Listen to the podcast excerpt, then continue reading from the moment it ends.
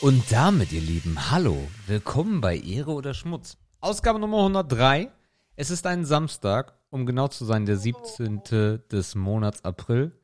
Äh, April trifft es eigentlich ganz gut, weil es ist unfassbar nass kalt. So, eigentlich sind es 9 Grad, aber es fühlt sich irgendwie wesentlich kälter an. Sehr unangenehm. Ich habe die Fußbodenheizung mal wieder angemacht. Äh, Ibim, Sebastian und hallo Markus. Guten Tag. Habt ihr die Fußbodenheizung auch mal aus? Dann wird es doch kalt. Also, verstehe ich nicht. Warum du die Die- extra anmachen musst. Nee, die Fußbodenheizung haben wir stellenweise auch aus. Also, Echt auf Fliesenboden, das ist übelst kalt. nö, das ist eigentlich total okay, weil wir ja zwischen zwei Wohnungen wohnen. Aha. Also von daher, das ist, das ist schon okay, aber heute ist echt bläh. Von daher habe ich dann mal heute die mal wieder angemacht. Ja, obwohl es geht eigentlich heute, ne? Also Wind ist kaum. Ich habe mich vorhin mal rausgetraut für einen kleinen, für einen kleinen Spaziermarsch äh, am Priesnisgrund, also so ein bisschen, so ein bisschen im Wald. Äh, da war es eigentlich ganz okay, wenn es denn nicht regnet. Und das ist halt äh, der entscheidende Faktor aktuell. Gibt es Niederschlag oder gibt es keinen? Und wenn ja, welchen? Immer wenn es regnet. Das ist echt ein bisschen nervig, ja. Also das Wochenende ist echt keine, es ist kein Geschenk. Das ist wirklich kein Geschenk. Hätte Ich mir auch anders vorgestellt. Aber naja. Aber mich nervt das halt, dass aber alle sagen, ach, also April, April, der macht, was er will. Nee. Nee, was ist denn das für, für eine dumme Begründung? Wie, was ist Das, das sind für eine eine dumme Begründung? Bauernweisheit. Ja, was ist, eine, ist ein Fakt? Ja, aber ich habe das nicht in Erinnerung, dass das, also ich erinnere mich tendenziell immer an das Wetter im April relativ gut, weil ich ja Ende April Ge- Geburtstag habe und so weiter. Da merkt man sich so ein bisschen, wie das Wetter im Monat war. Und ich habe nicht im Kopf, dass das mal so war. Also, dass es mal dieses Ausmaß hatte. Außerdem ist es übelst deutsch, sich aufzuregen über das Wetter. Also, Das ist, das ist nicht schlimm. nee, ist gar nicht schlimm. Also, so einen April habe ich, äh, habe ich nicht mehr in Erinnerung. Tatsächlich. Also ich ja. Und erinnere dich, wir haben darüber gesprochen, dass sich Sonnenschein und Hagel abwechseln. Also Eishagel abwechseln. Ja, das stimmt schon, aber so jetzt so das Wetter ist eigentlich ein typisches Aprilwetter. Es ist irgendwie noch richtig kalt. Es ist schmuddelig. Wir haben halt, der, der Unterschied ist halt, dass wir die letzten Jahre so ganz andere April hatten. Also letztes Jahr war es ja schon echt warm im April. Ähm, Aber das hier ist jetzt eher typisch und sehr ungeil. Besonders ähm, so diese, diese nassen, kalten April-Wochenenden, die haben wir halt meistens irgendwo in einem Einkaufscenter oder in der Sauna verbracht, ne? Von daher, das war eigentlich egal. Aber wenn du jetzt diese Scheiße den ganzen Tag sehen musst und nicht weißt, was du sonst so tun sollst, äh, Also ich kann dich beruhigen, Ende April ist immer gutes Wetter. ja, das wird dann auch Das sehr schön. Dann kann man, sieht man wenigstens schönes Wetter und macht dann trotzdem nichts. Das ist halt Naja, auch dann macht es halt schön. auch mal Spaß, wieder rauszugehen. Yay. Das meine ich damit. Yay. Ja, ich weiß, das ist jetzt nicht so entertaining für dich, aber Nee. wahrscheinlich immer noch besser, als drin zu sitzen und auf ein trübes, und auf ein trübes Dresden zu schauen. Ja. Ja, und trüb trifft's halt wirklich, ne? Es ist halt, ich weiß nicht, meine Stimmung ist halt, ich bin auch so ein bisschen mellow heute irgendwie. Ich hätte mich echt auf ein sonniges Wochenende gefreut. Aber ja, wie du schon sagst, ne, man sitzt hier und draußen ist es so semi-hell, aber eigentlich ist es Samstag und man könnte irgendwie draußen irgendwas machen. Aber nee. Äh, kann man zwar schon, aber muss man halt auch mit allen Wassern gewaschen sein aktuell. Das stimmt. Das äh, schlägt sich ein bisschen auf die Stimmung nieder. Bei mir läuft übelst die Jukebox heute ab. Gerade läuft Have You Ever Been Mellow, weil du gefragt hast. Ach so, ja. Ja, Ah, sehr okay. schön. Ähm, ja, ja, pff, ach, keine Ahnung. Ist doch, auch, ist doch auch egal. Es ist doch komplett Mm. egal und Rille. Was Ja, es ist ja heute sowieso eine Samstagsstimmung, die ist ja ohnehin anders. Die ist ja eh sehr entspannt und nicht so hitzig und nicht so, na, weißt schon. Also ihr wisst das auch im Vergleich zur, zur Feierabend-Wochenaufnahme, also während der Woche Aufnahme. Ich habe ein bisschen was geguckt äh, und habe auch direkt eine Empfehlung für euch da draußen. Und zwar auf Amazon Prime gibt es ein neues Comedy-Format und das heißt Last One Laughing, also der letzte lacht. Äh, und das ist ein internationales Format, was Amazon an den Start gebracht hat, ist auf in verschiedenen Ländern äh, durch die Decke gegangen und so auch in Deutschland. Und das Format ist, äh, stecke zehn Promis, äh, also Comedians, in einen Raum. Äh, das Ganze wird äh, moderiert und durchgeführt von Bully. Ähm, und der, das Ziel ist es, jeder hat zwei Leben und wenn du lachst, verlierst du eins. Hat meine Schwester mir auch schon empfohlen. Das muss gut sein, ne? Das ist richtig, richtig, richtig gut. Ähm, Mhm. Ich sehe halt so ein bisschen ein Problem. Also die erste Staffel ist jetzt vorbei, sind sechs Folgen. Ah, was sind denn das? 30, 40 Minuten oder so? Ähm, und äh, das Problem sehe ich halt, dass man schon plant, eine zweite Staffel durchzuführen. Ich wüsste aber nicht mal mehr mit wem, weil wirklich die Creme de la Creme da war.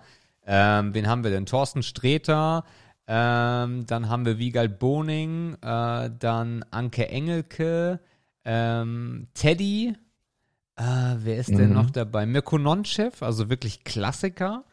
Äh, Max, Da Gies fehlen ja schon noch ein paar, ne? Max, Max, nee, Giesinger ist der Sänger, oder? Oder welcher ist der, der von Switch? Giesinger ist, äh, das ist der Grimassenschneider, ist der Giesinger. Ja, genau. Max Giesinger ist dabei.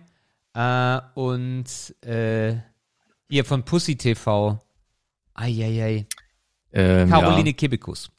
Karaoke, Lukas, ja. Caroline Kebekus. Und ist aber sehr RTL-ig, das, das Ensemble.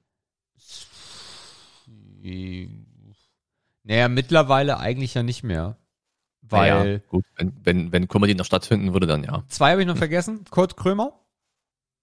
Der war dabei? Ja, ja. Kurt Krömer war dabei. Sehr gut.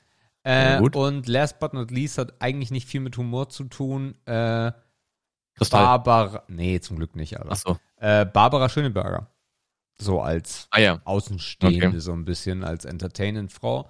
Ähm, Mhm. Ja, und das, das äh, war, das war unfassbar geil, weil wenn diese Menschen aufeinandertreffen, besonders Leute wie, wie Mirko Nonchev, den du eigentlich nicht in, in diesem Raum haben willst, wenn du gewinnen willst.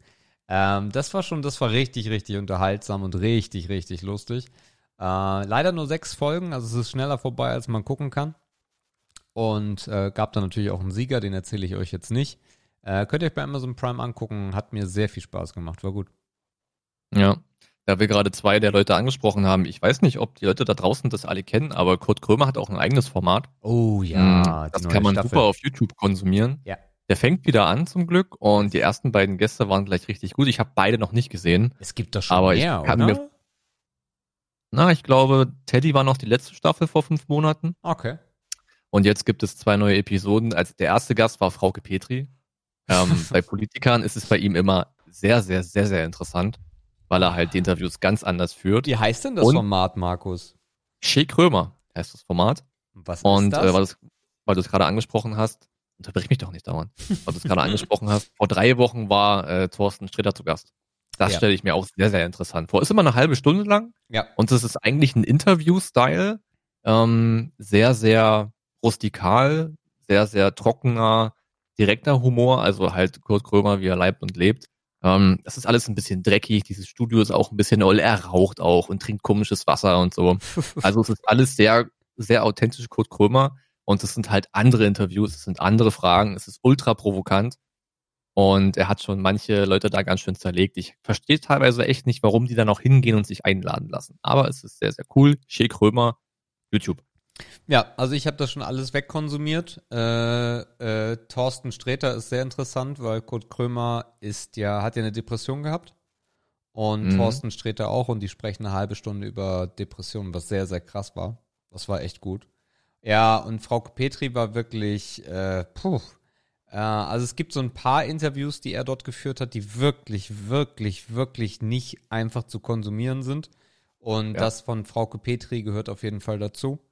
Ähm, Mhm. äh, bester Kommentar darunter ist auch, äh, das Erschreckende ist, Kurt Krömer spielt hier eine Rolle, Frau Ke Frauke Petri ist so. das war, Ja, äh, ja, ich verstehe auch, was du sagst, also was, was du meinst, wenn du sagst, es ist teilweise ein bisschen schwer zu konsumieren. Ich komme da manchmal auch an meine Fremdschamgrenze. ja. Die liegt bei mir auch ein bisschen niedriger, das mag ich gerne zugeben. Aber äh, diese, diese Form der Provokation, dieses offene ins Gesicht schreien, halt nicht schreien, aber mit Worten schreien, das sorgt bei dem einen oder anderen vielleicht ein bisschen für Unbehagen, aber ähm, die Reaktion dann zu beobachten von Leuten, die diese Art von Fragen nicht gewohnt sind, ist sehr, sehr interessant. Ich konnte halt mit Kurt Krömer so in den, wann ist denn der gestartet? Ende der 90er, 2000 würde ich so sagen. Ähm, das, das, das konnte ich sehr schlecht konsumieren, was er da gemacht hat. Ähm, sehr Ja. vieles von ihm konnte ich sehr, sehr schlecht konsumieren. Ähm, aber mittlerweile ist das wirklich, also nicht nur das Format, sondern äh, auch wie er so ist, äh, sehr, sehr unterhaltsam. Äh, und seine Mhm. Rolle Kurt Krömer, dieser typische deutsche Berliner, ähm, das ist echt gut. Ja, er hat es auch selten in die großen Formate geschafft. Der hat mal so ein bisschen, hat mal ein bisschen ARD gemacht. Aha. Ähm, da gab es noch mal eine Late Night, die er, mal, die er mal haben durfte. Aber dann kam halt auch sehr viel RBB, also sehr viel regionaler Funk. Und ich glaube, mittlerweile ist er da, wo er hin will und auch da, wo er irgendwie hingehört. Mhm. Ich glaube, die große Bühne ist für ihn wahrscheinlich nicht gemacht. Er war mal Ähm. bei Wetten das. Ja, stimmt auch. Ich habe das mal so ein bisschen nachgeholt. Das ist aber auch sehr schlecht zu konsumieren. Das ist auch Mhm. sehr unangenehm, weil, weil das, also ich glaube, mittlerweile hat sich das geändert, aber so vor 10, 15 Jahren äh, war der Humor halt auch noch anders. Ähm, und Kurt Ja. Trifft auf je oder hat auf jeden Fall nicht die Masse getroffen. Und das spiegelt das Publikum auch wieder. Das ist sehr unangenehm.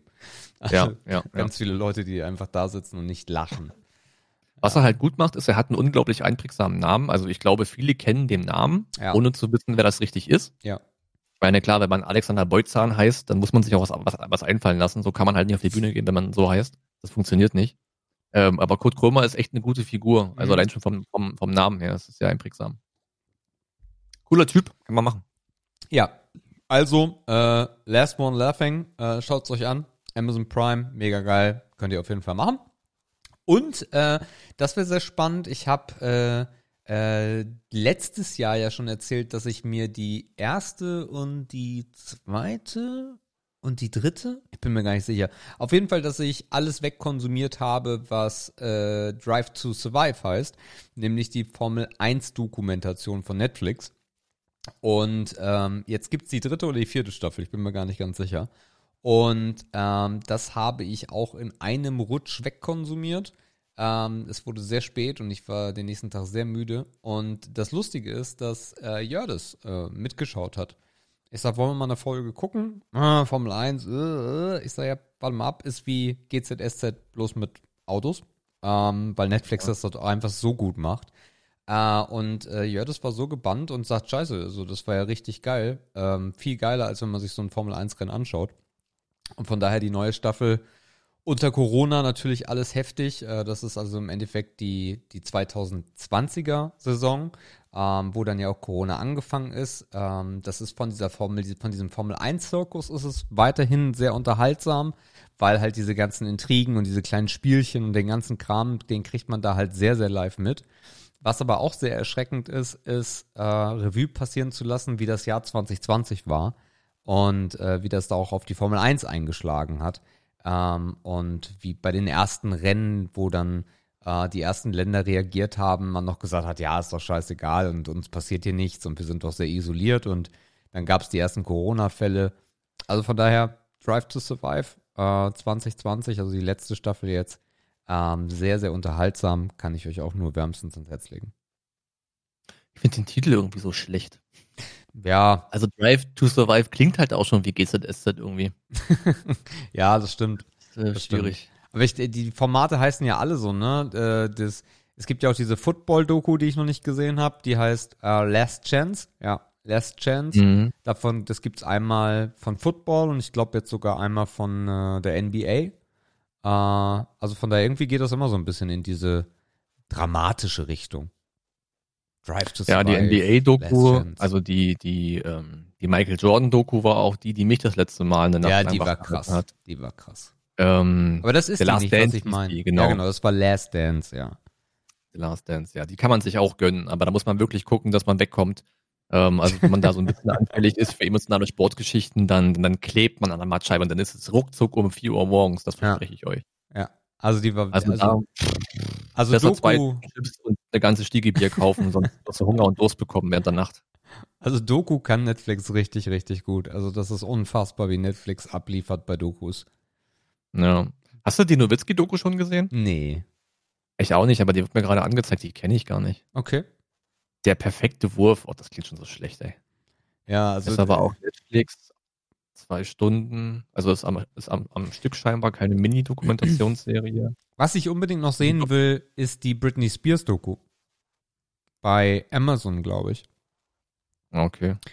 Äh, Profiling, nee, nicht Profiling Spears, sondern ah, ich weiß es gerade gar nicht. Profile. Irgendwas, Ist- irgendwas an. Ja, der Titel ist aber trotzdem nicht besser, auch wenn es nicht Profiling ist. Ähm, äh, soll, soll auch super krass sein. Ähm, weil diese Frau hat ja auch ein, ein Leben hingelegt, das äh, da kann man wahrscheinlich zehn Bücher draus schreiben. Äh, mit Vormund Framing jetzt. Britney. Framing Britney, genau, er ist auch nicht besser. Framing Britney. Ähm, so. Die soll, die soll auch sehr krass sein. Ja, wir, wir merken auf jeden Fall, dass es sehr viele, mh, dass man sehr viele Ausweichmöglichkeiten für den Umstand geboten bekommt, dass man, dass man halt die Serien, auf die man wartet, halt auch nicht weiterschauen kann. Ne? Ja. Also es sind ja super viele in Corona-Pause. Ich habe es ja neulich erst erzählt, als ich mich so am Ärgern war, dass ich jetzt äh, Peaky Blinders nochmal am Suchten war und dann zu merken, dass die auch in der Corona-Pause sind. Ähm, kotzt mich sehr an.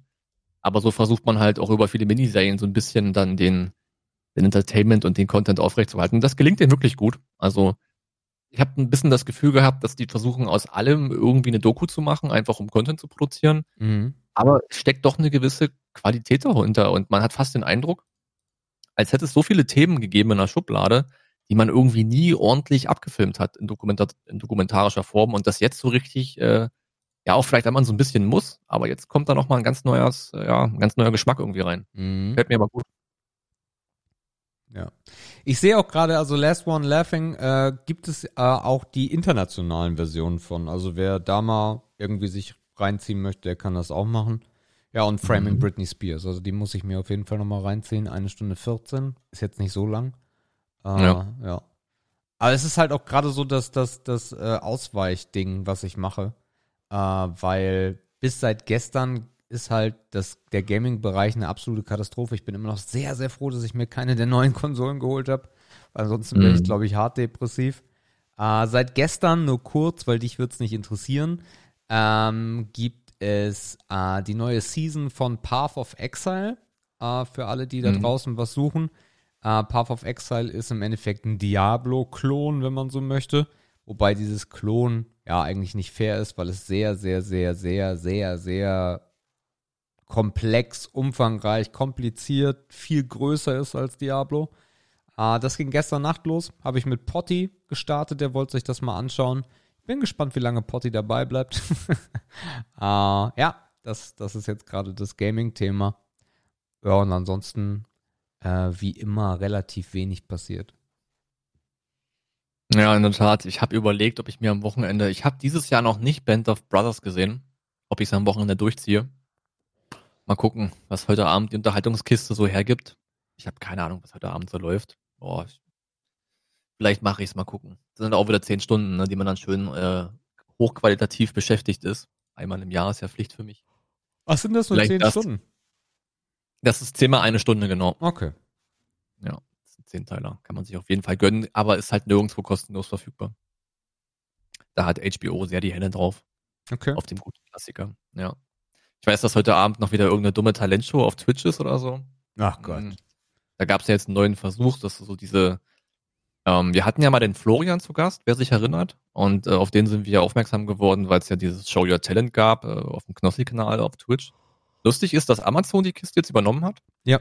Dass die das jetzt zusammen mit Streamblast quasi stemmen und der Sieger einen riesen Vermarktungspaket mit Marketingbudget, mit Filmdreh, mit äh, Songaufnahme, mit Vertrag und so bekommt. Also die ziehen die Kiste jetzt richtig groß auf Mhm.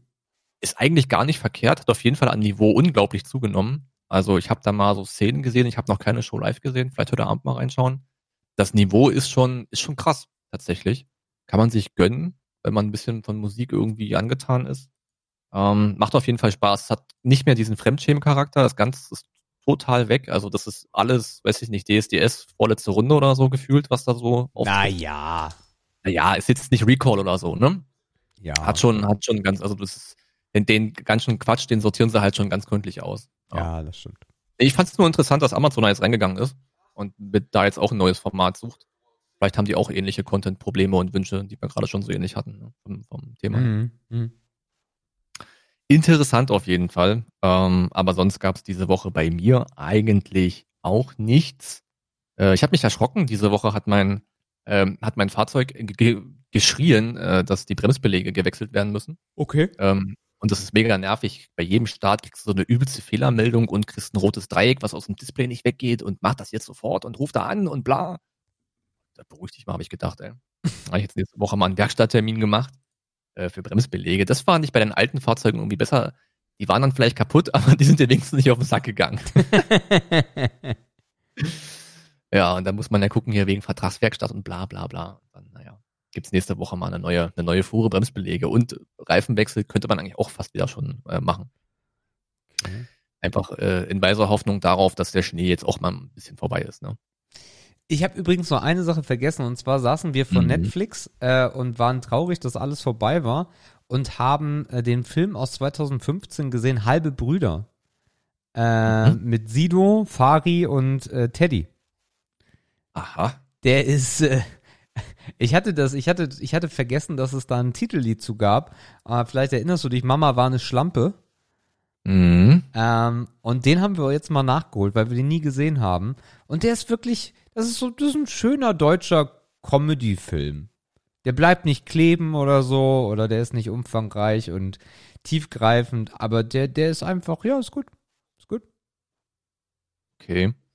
Das finde ich halt sowieso das krass. Brot der Mutter, dass sie Brüder sind. Die drei sind sich noch nie begegnet. Sie könnten kaum unterschiedlicher sein. Ja. Sympathisch, bla bla bla. Wollen getrennte Wege gehen, ihre Ja. Mutter. Ah, okay. 2015, alles klar. Okay. Finde ich halt sowieso insgesamt sehr, sehr krass, wie viel Filme Netflix gerade hat. Also Netflix Mhm. pumpt sich so auf, was Filme angeht. Äh, Ja. Und nehmen da auch wirklich Highlights mit. Also es ist jetzt kein krasser Film oder so, aber äh, sehr unterhaltsam. Sehr unterhaltsam. Mhm. Ich habe mir auch eigentlich mal vorgenommen, dass ich mal in die neue Show von Tommy Schmidt mal reingucke. Okay. Ich weiß gar nicht, wie die heißt. Schmidt Show? Kann das sein? Keine Ahnung. Mhm. Der hat doch jetzt auch auf ZDF Neo jetzt seine eigene Show bekommen. Äh, den stelle ich mir eigentlich auch ganz unterhaltsam vor. Hab's aber noch nicht geschafft, mal reinzugucken. Weiß auch gar nicht, welchen Sendeplatz er übernommen hat, ob das der ehemalige Böhmermann-Platz ist. Bin ich mir gar nicht so sicher. Ähm, Habe ich aber auch noch nicht in Augenschein nehmen können. Nicht, weil ich die Woche so übelst beschäftigt war, einfach weil ich es vergessen habe. Ähm, aber ja, wie gesagt, die Woche war eigentlich sonst relativ, relativ auf, äh, relativ highlightarm. Mhm. Äh, da gibt es, äh, da gibt es eigentlich so gar nichts äh, so richtig zu berichten, tatsächlich. Gut. Ja, gut oder nicht gut, so ist es halt. Ich meine, klar, wir können auch wieder über Brückendings reden und über Kanzlerschaft und bla, aber nee. Also vielleicht, vielleicht können wir das Kanzlerthema mal noch, doch, das wird das, also, also Corona wollte ich jetzt heute nicht unbedingt, aber äh, nächste Rant. Ja, ja. Das Kanzlerding können wir auf jeden Fall machen, ähm, weil wir haben ja letzte Woche darüber gesprochen und haben uns darüber unterhalten, dass Söder so unser Favorit wäre, beziehungsweise die einzige Hoffnung. Ähm, und es ist dann wirklich so gekommen, dass äh, Söder und der Provinz äh, Laschet ähm, sich jetzt aufgestellt haben und das wird gerade, also die CDU, also die brauchen nicht mal Rezo, äh, die CDU zerstört sich eigentlich selber gerade irgendwie, keine Ahnung. Äh, Ja, die Union zumindest, ja. ja, also das sieht alles, das sieht alles irgendwie gar nicht gut aus. Natürlich diese ganzen Spenden oder nicht Spendenskandale, aber diese Maskenskandale und diese Korruption, die da gerade abgeht.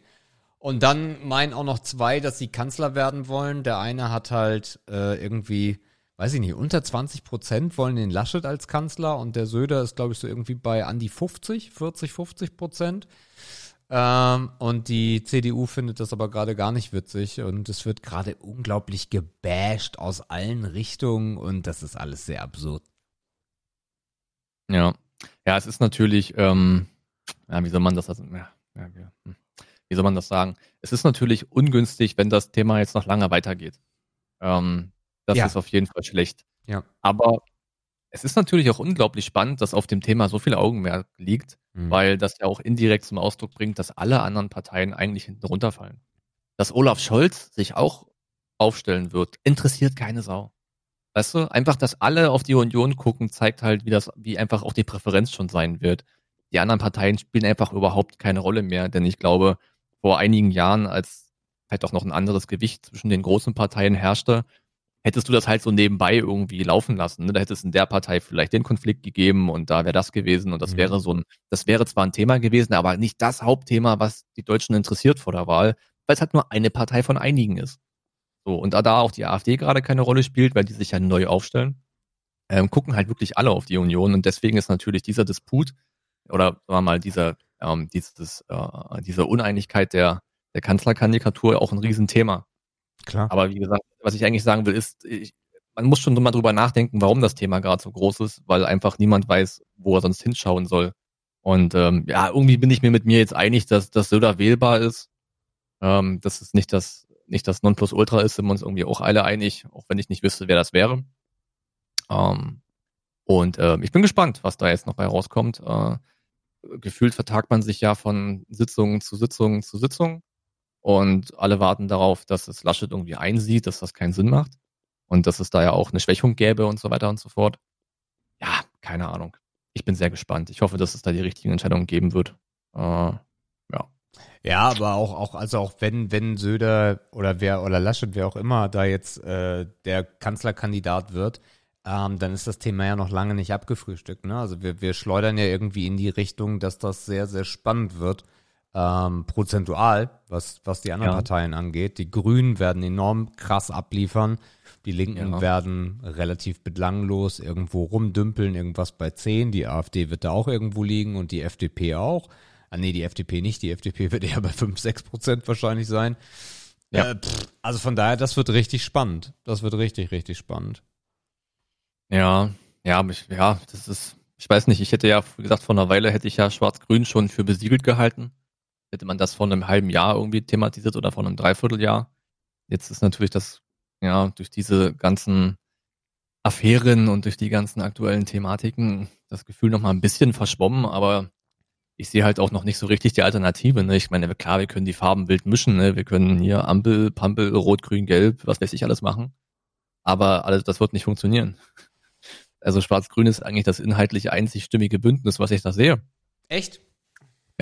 Ja. Also zumindest auf der Ebene, also die Länder, in den Ländern, da funktionieren auch andere Konstrukte. Aber auf Bundesebene glaube ich zum Beispiel nicht, dass ein Rot-Rot-Grün ein Ding ist, obwohl das sowieso nicht funktionieren würde. Und eine Ampel genauso wenig, das ist alles Quatsch. Also auf Bundesebene sehe ich das alles gar nicht. Naja, das Allerschlimmste wäre halt wirklich in einem, äh, also wir sind ja jetzt in der Hochphase der Pandemie, kann man ja eigentlich sagen. Ähm, das, das, das wirklich Schlimmste wäre, wenn die CDU halt gar nicht mehr mitsprechen könnte. Äh, weil wenn die CDU wegfällt und die SPD jetzt mal als Beispiel auch wegfallen würde, äh, dann gibt es ja keine Grundlage mehr von Corona und jemand oder ein, ein Bündnis oder wie auch immer, was dann auch immer passieren würde, die an die Macht kommen, würden ja nichts davon übernehmen, sondern würden alles anders machen wollen.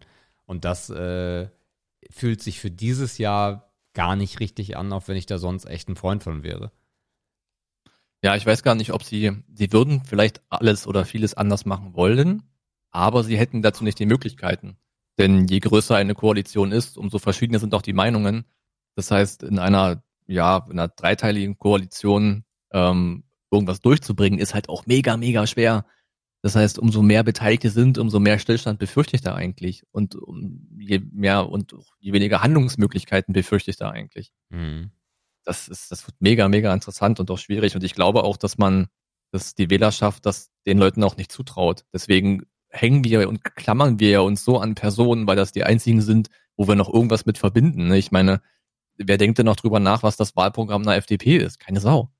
Stimmt. So. Das ist einfach super irrelevant. Es geht nur noch um Köpfe. Mhm. Und ich glaube deswegen, weil es um die Köpfe geht, halt nicht daran, dass es möglich ist, dass die CDU oder dass die Union irrelevant wird. Das kann ich mir auf besten Willen nicht vorstellen. Es wäre natürlich schön, mit der SPD ein starkes Gegengewicht zu haben, ne? einfach damit die großen Parteien beide erstmal stark sind. Um da vielleicht, keine Ahnung, damit da so Zweierbündnisse daraus werden können, aber das haben wir halt dieses Jahr auch nicht. nee. Das ist so spannend. Ja. Ehrlich, geil. Also wenn das nicht so wichtig wäre, wäre es eigentlich sehr unterhaltsam sogar noch. Aber ich habe so echt so ein bisschen Ja. Angst vor August. Das könnte, ja. Ja, also ich würde halt, du hast ja immer zwei Möglichkeiten, ne? Also bei der Unsicherheit tendierst du dahin, was du als sicher empfindest, oder du wählst halt irgendwas Extremes. So als, als Gegenpol. Und ich glaube, da wir uns jetzt nach allem weniger sehen als nach Sicherheit, was ganz oben steht, oder nach, äh, nach so einer Stabilität, glaube ich halt, dass der Rand immer kleiner wird und dass die Mitte halt doch ein bisschen stärker werden kann. Einfach aufgrund, dass wir halt so eingeschüchtert sind, ne? Mhm. Ja, ja. Also so eine mutige Wahl oder dass man jetzt irgendwas, klar, die Protestwähler werden bleiben, aber auch die wissen langsam nicht mehr, wo sie hin sollen, denn die werden auch im Stich gelassen, zum Glück. Äh, da bleibt nicht mehr viel übrig, ne? Mhm. Kannst du wählen nach dem Ausschlussverfahren dieses Jahr. Äh, wir haben sogar was, was uns äh, auch so ein bisschen wie Schuppen von den Augen gefallen ist, ist, dass wir dieses Jahr sogar noch äh, ein oder zwei Groß-Events, zwei glaube ich, zwei Groß-Events haben, weil Olympia findet dieses Jahr statt. Ja. Geht leider auch völlig unter, ne? Olympia ist ja immer parallel zur EM eigentlich. Ja. Ähm, ich weiß gar nicht, was sie aus der EM gemacht haben. Ist die jetzt gefühlt in 48 Städten, ja, ne? Ja, da. Die ist doch so übelst gesplittet irgendwie auf halb Europa und bla. Ja, also das haben wir uns auch gefragt und so wie es aussieht, ähm, so wie es aussieht, findet auch die EM statt. Ja. Äh, jetzt, ja. Und äh, aber keine Ahnung. Man findet, ja, die in zwölf Städten findet sie statt. Ja, krass. Ja. Ja, Olympia ist eigentlich auch immer ganz geil. Ich weiß nicht, seid ihr Leute, die sowas schauen? Ähm, na, ich habe halt, also so richtig, so richtig aus der Kindheit noch, würde ich sagen, ja. Aus der Kindheit Mhm. ist Olymp Olympia so ein richtiges Ding gewesen, weil mein Bruder war so ein richtiger Sportnazi. Also mein Bruder hat wirklich alles wegkonsumiert, was nicht bei drei auf den Bäumen war, was Sport anbelangt. Und Mhm. ähm, besonders auf dem Campingplatz lief dann im Sommer halt immer, ja, der, der, der Olympiakram. Ähm, Ansonsten, also die Eröffnungszeremonie fand ich halt immer ganz geil, trifft halt aber auch genauso mein, mein, mein Schema, ne? Großevents und dann irgendwie noch ein bisschen Musik und ein bisschen dies und das und jenes.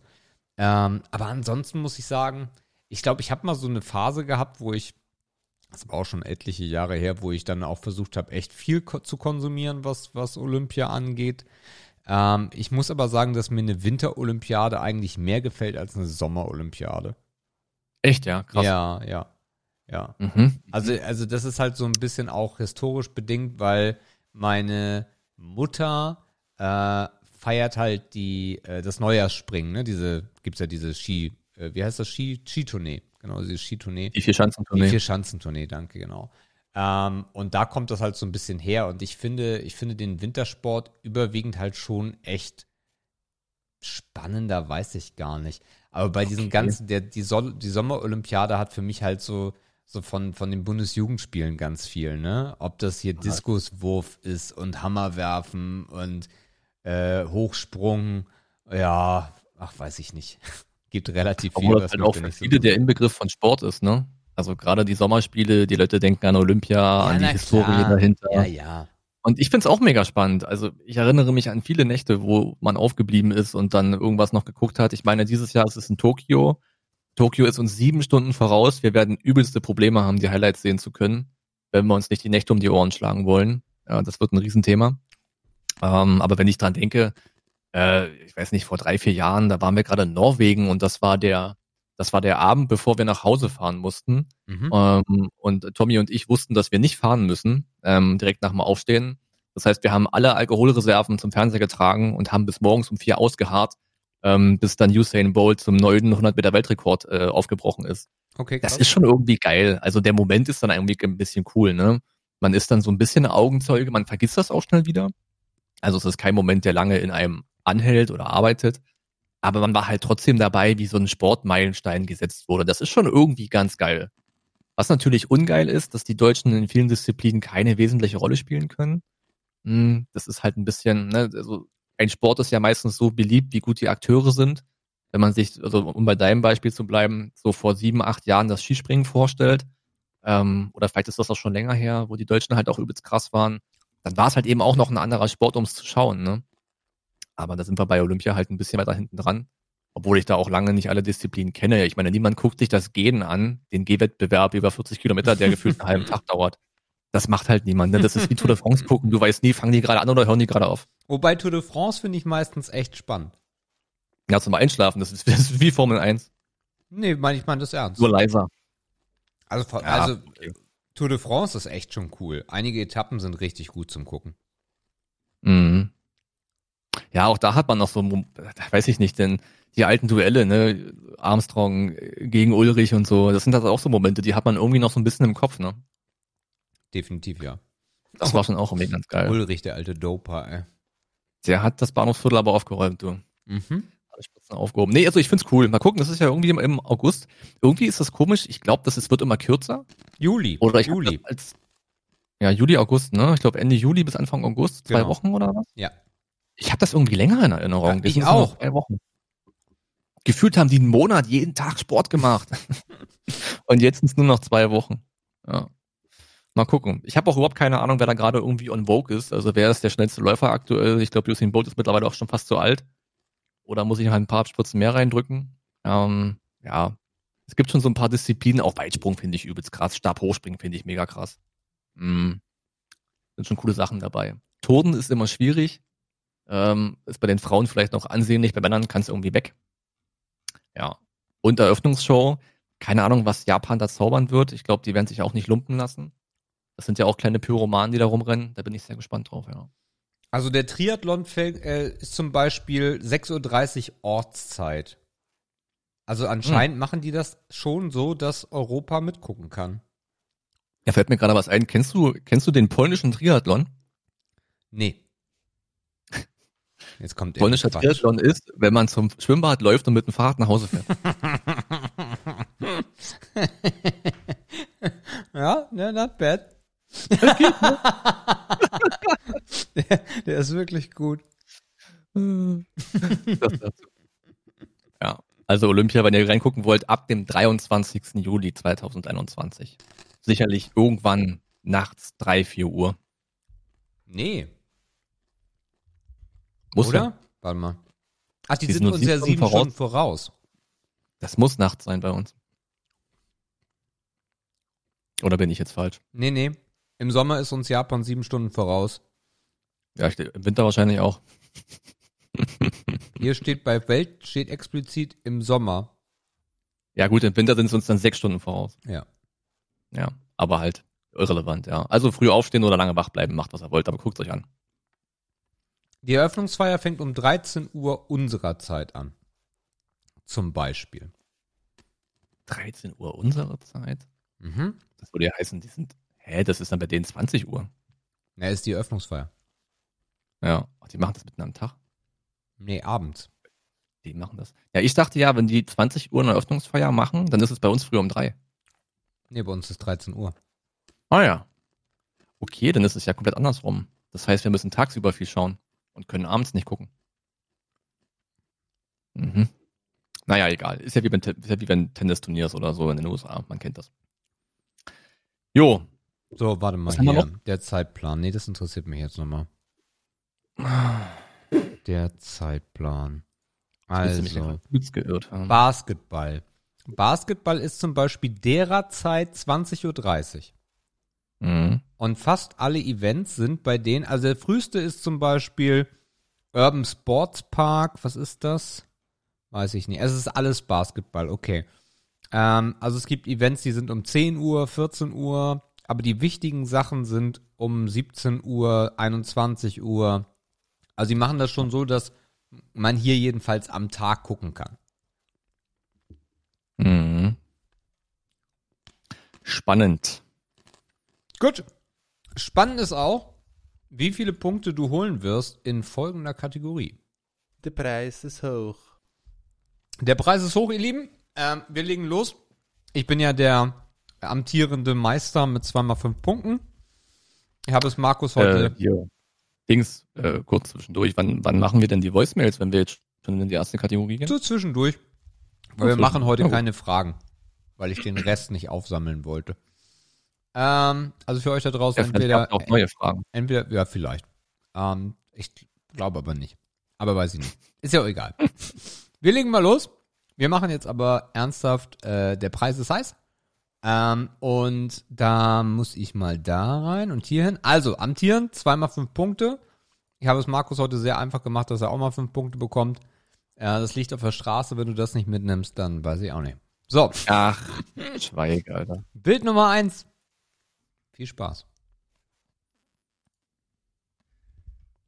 Du bist der letzte Affe, Alter. Ach Gott. Also, ihr Lieben, ich sehe, ich sehe ein Keyboard. Mm, da steht ganz groß und breit drauf, das ist eine 1 Millimeter Version.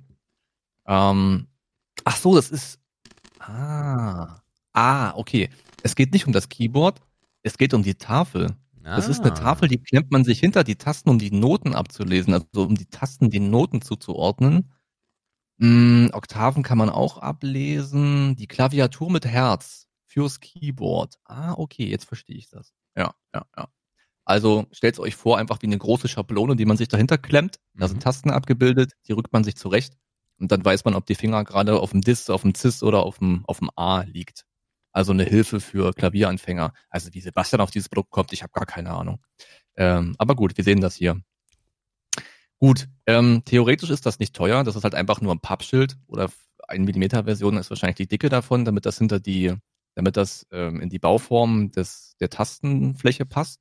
Wahrscheinlich auch 1,5 geben und 1,2 oder irgendein Kram. Vielleicht ist es auch ein bisschen stabilere Platte und dann ist einfach was drauf gedruckt. Das kann nicht so teuer sein. Wir kümmern Aber uns erstmal um den Titel. Genau. Das ich doch, klar. Ähm, und zwar heißt das Ganze Keyboard lernen mit der Tongenau-Methode. Klaviatur mit Herz, Tastenschablone, Klavierschule, Musiknoten, Notennamen, Tastenorientierung, Version mit 1 mm Stärke. Hm. Ah, es ist schwierig. Also rein vom Ding her ist sowas natürlich nicht teuer. Ne? Das ist einfach eine Platte und da ist ein Aufdruck drauf. Die wird eine gewisse Breite haben. Das ist kein kleines Ding. Ich weiß nicht, wie breit ist so eine Tastatur, äh, so eine Klaviatur, ein Meter oder was. Je nachdem, was man da hat so. Das Ding wird schon irgendwie Meter breit sein. Und vielleicht so 20 hoch. Oder doch, ja, 20 vielleicht hoch. Damit man noch ein bisschen was lesen kann. Aber wir wissen halt auch, dass Musik immer teuer ist in der Anschaffung. Also Instrumente sind teuer. Warum soll dann Zubehör günstig sein? Das macht eigentlich keinen Sinn. So. Also, boah, ja, keine Ahnung. Was kann sowas kosten? Herleitung ist Quatsch, weil wir müssen nicht überlegen, was so ein Pappschild kostet. Es geht ja darum, was draufsteht. So ein Pappschild kostet halt, keine Ahnung, 5 Euro. Aber ich kann mir auch nicht vorstellen, dass sowas mehr als 50 Euro kostet. Warum? Keine Ahnung. Ist reingeraten. Ich sag mal, sowas kostet. Ah, es ist halt auch schon groß, ne? Warte mal, warte mal kurz. Es ist groß und das ist Musikzubehör und Musik ist teuer. Hm, nee, doch, ich sag mal, es sind, es sind 49,95. Oder muss ich gar nicht nachrechnen, das ist falsch. Ähm, das Schablönchen kostet 19,80 Euro. Ach, ich wollte erst ein 20 sagen und dachte mir, ah, Musik, komm, du willst, das ist, ah. Also für 50 wird das keiner kaufen, glaube ich. Ähm, Mhm. Ich habe mir das auch nicht gekauft. Ich habe, glaube ich, letzte Folge oder vorletzte Folge erzählt, dass ich mir Aufkleber gekauft habe. Glaube ich. Bin mir gar nicht mehr Ja. sicher. Aber ja. Ja, doch. Ähm, und das heißt, ich habe es direkt auf den Tasten drauf. Aber hier gibt es dann die Möglichkeit, dass man es einfach dahinter steckt. Ähm, und 19,80 Euro ist schon heftig, ne? Also, das ist schon nicht wenig. Aber ja. Gut. Nun gut. Okay, also fünf werden das schon mal nicht. Ähm, tja, womit machen wir weiter? Damit. Hm, das ist gut. Ähm, Bild Nummer zwei sehen Sie jetzt. So, haben wir Hobby und Musik schon mal abgehandelt. Jetzt kommt, ah, Fressen. Geil. Also, wir haben ein, ein Sammelsurium aus Yam-Yam-Suppen. Mm, Es sind zwölf Stück. Das sind diese kleinen Pakete mit den gepressten Nudeln, die man so kennt aus dem Supermarkt. Ich glaube, Yam-Yam ist keine Marke, die man im Supermarkt bekommt. Doch. Ist das eine, die man im Kaufland und so hat? Äh, auf jeden Fall bei. Netto. Ja. Bei Netto. Es steht, ja, es steht auch ziemlich viel äh, Englisch drauf und so. Aber ich habe es lange nicht gesehen. Auf jeden Fall sind das diese, das diese kleinen Päckchen, die man sich dann, die wirft man sich in den Teller, kocht Wasser auf mit dem Wasserkocher und gießt das drüber. Fünf Minuten warten, dann hast du feine, feine Nudelchen. Äh, wir haben Wasabi, wir haben Taisuki, wir haben äh, vegetarisch, wir haben Kimchi, wir haben Duck, wir haben Chicken, wir haben Beef, wir haben Shrimp, wir haben Green Curry. Äh, was ist das letzte unten? Das kann ich nicht richtig lesen. Irgendwas mit Food, was ist denn das blaue, Sebastian? Kann ich nicht lesen. Äh, Green, Sea- ah, Cur Seafood. Green Curry. Ja, das blaue unten ist noch Seafood. Ach so, also Seafood, es ist, ja. es ist einfach ein Zwölferpaket. Es ist einmal durchs Flavorregal. Und der Titel sagt folgendes. Ja, der Titel sagt, dass du falsch liegst, weil es ist 120 Yum Yum Nudelsuppen. Neun Sorten Yo. Yum Yum, freie Wahl. 120 Yum Yum, verschiedene Sorten. Ach ja, 120. Ja, da kannst du aber, oha. Da, also wenn das, oh. Ach, boah, was kostet denn ein so ein Apparat? Ich habe sowas lange nicht gekauft. Mhm. Scheiße, was kostet denn? so? Kein Euro kostet das. Sagen wir mal, das kostet im Netto, hast du gesagt, das wird es ja auch überall geben. Sag mal einfach mal, ich, 70 Cent kostet das. So jetzt nicht mal ein Taschenrechner, aber das dürfen wir ja. 70 mal 120 wären äh, 8.400 Cent. Scheiße, das wäre noch Euro. sind 84 Euro. Das wird es aber nicht kosten, weil Bundle ist immer günstig. Das ist ja so eine, so eine, so eine Großpackung. 84 Euro. Wir haben schon mal, wir haben schon mal einen Richtwert. Also angenommen, meine 70 Cent stimmen ungefähr. Dann gibt man so zwischen 80 und 90 aus, wenn man 120 Teile im Netto zum Beispiel einzeln kauft. Das wird es aber nicht kosten. Das wird weniger kosten. So, Einzelpreis ist dann vielleicht nicht 70 Cent, weil so viele sind, sondern vielleicht eher 60 Cent. Und 60 mal 120 sind 72 Euro. Mhm. Also irgendwo da, wenn ich mich mit dem Einzelpreis nicht ganz vertue, werden wir wohl rauskommen. Ich sag mal, das kostet, ah, wie viel Karenz habe ich denn bei 70? 25 Prozent? Ah, geht. Ja, ich sag mal, es kostet 70 Euro. Erster Punkt, siehst du? Geht doch. Geht doch. Äh, 77,95. Oha. 77,95. Einzelpreis sind 65 Cent bei den 120. Man kann auch 300 Stück kaufen. Dann äh, sind es 8,33 Euro pro Kilo. Also, ich muss ja zugeben, dass das ab und zu ja mal echt nicht verkehrt ist. Ne? Alter, Yum Yum ist das Geilste. Also es ist zwar so viel Dreck und Geschmacksverstärker und so, aber man kann es dann durchaus mal noch hinten irgendwo im Küchenfach liegen haben. Irgendwann braucht man es mal. Aber dass es so viele Sorten gibt, wusste ich nicht. Ich kannte irgendwie die, die, die Standard 3 kannte ich und vielleicht noch vegetarisch. Mhm. Aber Seafood und Green Curry habe ich noch nie gesehen. Nee, ich auch nicht. Ich auch nicht. Also es gibt ja auch so Das viele würde mich verschiedene. auch interessieren. Mhm. Äh, ich finde aber die, diese im, äh, diese in diesem schwarzen Topf geiler. Ja. Na gut, ich sag mal, wenn du das, dieses Prinzip von Essen mal in ordentlicher Qualität haben willst, dann musst du ja nur in den Asialaden gehen. Ja. Da haben wir hier im Norden von Dresden zum Beispiel einen, das ist einfach so eine alte Halle. Und da haben die einfach ihre Produkte aus dem Großhandel reingestellt. Und da hast du dann, mh, da sind die einmal erstens dreimal so groß, das heißt, du wirst sogar fast satt. Und es schmeckt halt auch besser und kostet dann irgendwie drei Euro oder so. Ja. Aber da kommt schon nah an ein, an ein Essen ran. Okay, ähm, dann äh, sind wir mit, Hunger.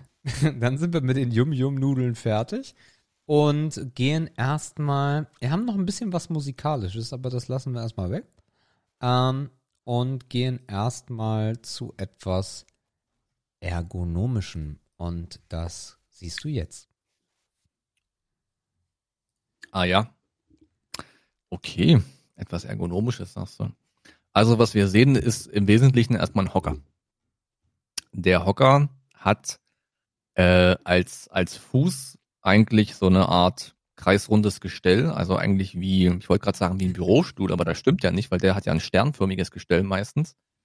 Also das ist eigentlich so ein Hocker, den würde ich bei einem Zahnarzt sehen, wenn er denn weiß wäre. Ne? Also so ein bisschen mit einer guten Feder unten drunter, höhenverstellbar. Ich weiß nicht, ob Friseure dem sowas glaube ich eher nicht. Weiß ich nicht, bin ich mir nicht sicher. Farbe ist schwarz, hat fünf Rollen, fünf Plastikrollen. Ja, sieht relativ komfortabel aus von der Sitzfläche her. Marke Ceris kann ich nicht richtig gut erkennen. Ja, also es ist ein schwarzer, gefederter Hocker. Gut. Der Titel lautet Eris Swapper, New Edition, ergonomische Hocker mit Rollen, dynamischer Bürostuhl für einen gesunden Rücken, vielseitiger Bürohocker und Sitztrainer, 45 bis 59 Zentimeter Sitzhöhe, Feder, Standard. Tja. Puh. Das ist jetzt echt schwer, so ein Hocker. Ja. ja. Was ist das jetzt für eine Firma? Da habe ich halt überhaupt keine Ahnung, ob das jetzt eine krasse ist oder nicht. Es sieht jetzt nicht wahnsinnig teuer aus. Irgendwie. Also ich gebe dir noch einen Mhm. Satz dazu. Der Eris, der Eris Swapper ist der Hocker. Ah, der Volks, äh, der Volkshocker. Der Hocker. Okay. Ja, puh. Also spontan hätte ich gesagt, gerade eben waren die spontan 20 Euro auch richtig. Weißt du was, ich mache einfach mal diesen jetzt. Ich sage einfach, der kostet 80 Euro. Ja, das war's dann mit dem zweiten Punkt. Äh, der Eris Swapper kostet 607 Euro. Jo, das ist der Hocker oder was? Also Oh. jeder, jeder Arzt, der was auf sich hält, hat einen Swapper. Äh, und alle, die ordentlich verdienen, haben auch einen Swapper auf Arbeit. Ähm, der ist nämlich flexibel. Ne? Also du sitzt da nicht gerade drauf, sondern du schwabbelst da so rum. Ähm, und ähm, am Anfang empfiehlt sich auch, dass du nur zwei, drei Stunden da drauf verbringst, ähm, weil das halt übelst auf den Rücken geht am Anfang, wenn du keine Rückenmuskulatur hast. Also äh, eigentlich könnt ihr mir danken, ich habe keine Zeit verschwendet, ich wäre auf diesen Preis im Leben nicht gekommen. Gut, so, dann äh, machen wir weiter mit äh, dem hier. Äh, da bin ich gespannt, ob du das rausbekommst. So, was Hämmerschönes. Ach, na scheiße, eine Gitarre, Alter. Oh Gott. Ah, Leute, ich bin so lost bei Musik, ey. Also, wir sehen eine Gitarre. Ich habe von Gitarren absolut keine Ahnung. Ich glaube, das ist eine E-Gitarre. Warum? Keine Ahnung. Echt? Ja, das ist schon eine E-Gitarre. Weil Klangkörper ist ja nicht da. Nee, also es ist eine E-Gitarre mit eins, zwei, drei, vier, fünf, sechs Seiten. Mm, hat einen grauen Korpus, hat einen holzfarbenen, wie nennt man das, Hals. Und das ist eine E-Gitarre, ja. That's what I can say about it. Firma kann ich nicht lesen, steht oben rechts, aber ist sehr klein. Ja, äh, wir sprechen heute über die Yamaha Pacifica 112 Volt E-Gitarre Grau. Hochwertige E-Gitarre für Einsteiger in elegantem Design, vielseitiger Klang durch eine durchdachte Tonabnehmerbestückung. Tja. Boah, ja, jetzt hätte ich mich gerade wieder auf meinen ersten Geist gerne verlassen, aber der hat mich gerade eben schon verlassen. Ja, was kostet eine Gitarre, ey? Oh, ich habe so wenig Ahnung davon. Also sowas kostet ja keine 100 Euro, das kostet ja mehr. Denke ich mal. Also Yamaha ist ja, das, das ist ja greifbar. Ne? Ich habe mich auch schon bei Yamaha, nee, das war kein Yamaha, ich habe mich auch schon bei anderen Musikgeräten hier in dem Spiel deutlich verschätzt. Aber ich glaube, alleine schon, weil es Yamaha ist, kostet das auf jeden Fall ein paar Mark. Ähm, keine 100, ich muss wirklich raten, ich habe keine Ahnung, Leute, keine 200. Das kostet 290 Euro. Oh. Dingen. Oh, oh, wir müssen rechnen. Äh, Ah, ja. 290? Mhm. Das ist der zweite Punkt. Die Ja. Yamaha äh, Pacifica kostet 359 Euro. Crazy, ey. Ist das, ist das teuer für so ein Ding? Schon, ne? Weil jetzt Yamaha Es so. ist halt eine Yamaha, ne? Also ich habe mir aufgrund der Tatsache, dass ich bei meiner äh, Klavier-App auch kostenlos die Gitarren-App äh, mit dabei habe, habe ich mal überlegt, ob ich mir eine günstige Gitarre besorge. Und das ist die Yamaha auf jeden Fall nicht. Aber du bekommst dir halt auch eine echt durchdachte, gute Einsteiger-E-Gitarre wahrscheinlich. Ähm, aber normalerweise kannst du für so eine Akustikgitarre und auch für eine E-Gitarre kannst du so 150 rechnen, wenn du einsteigen willst. Mhm. Aber es ist halt ja ja, das ist genau mein Bereich. Ja. Dach, Doch dachte direkt mir. auf die Watchlist. Ja. Danke. Ja, dachte ich mir. so, äh, dann sind wir auch schon fast durch und haben nur noch ein Produkt. Und Ja, komm, drei will ich heute. okay, äh, dann bin ich gespannt. Ähm, wir bleiben nämlich bei Musik. Gott. Ähm, und äh, du kriegst das hier. ja! Genau, Alter. Ah, es ist, es ist, es ist, es ist wirklich ein Keyword. Oh nein. Leute, es ist ein, es ist ein Keyword. Ah, es ist ein Keylab. Also das kann ich hier, das kann ich hier lesen. Es ist das Keylab 49 Essential. Hm, ja, das ist ein Kasten, der hat Tasten. Und äh, so Drehregler, wie man es von einem Equalizer kennt, mega viele Einstellungen, Knöpfe, hier, da ist Play, da sind noch Vorwahltasten, bestimmt auch selbstbelegbare Tasten. Ich hatte von dem Keyboard keine Ahnung, Leute. In der Mitte, in der Mitte dieses klassische zentrale Bedienelement und ein kleines Display. Ja, es ist weiß. Und jetzt Möchtest du den aussagefähigen Text dazu haben? Du musst wahrscheinlich keinen bieten, wenn du schon so anfängst. Arturia Keylab Essential, aber es handelt sich hier im Gegensatz zu dem Bild, aber es ist nun mal das Bild, was dabei ist, um die 61er Version. Äh, Tastatur.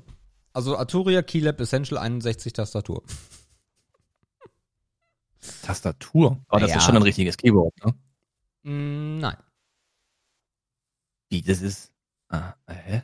Ah, ja, ja. Ach, leg mich doch am Arsch, Alter, mit der Musik. Scheiße hier. Ähm, Also es handelt sich hier, also hierbei handelt es sich um einen sogenannten MIDI-Controller.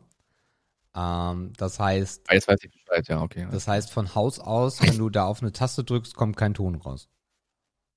Ja, okay, das ist klar. Es muss irgendwo angeschlossen werden. Es ist kein Wiedergabegerät, es ist was zum, es ist was zum Einspielen. Ja. Gut, gut. Das Ja, nennt du, sich, was kostet sowas? Das nennt sich MIDI-Controller, Mhm. weil das Transport Ding dahinter ist halt das MIDI-Standard. Jo, also Leute, ich habe wieder keine Ahnung.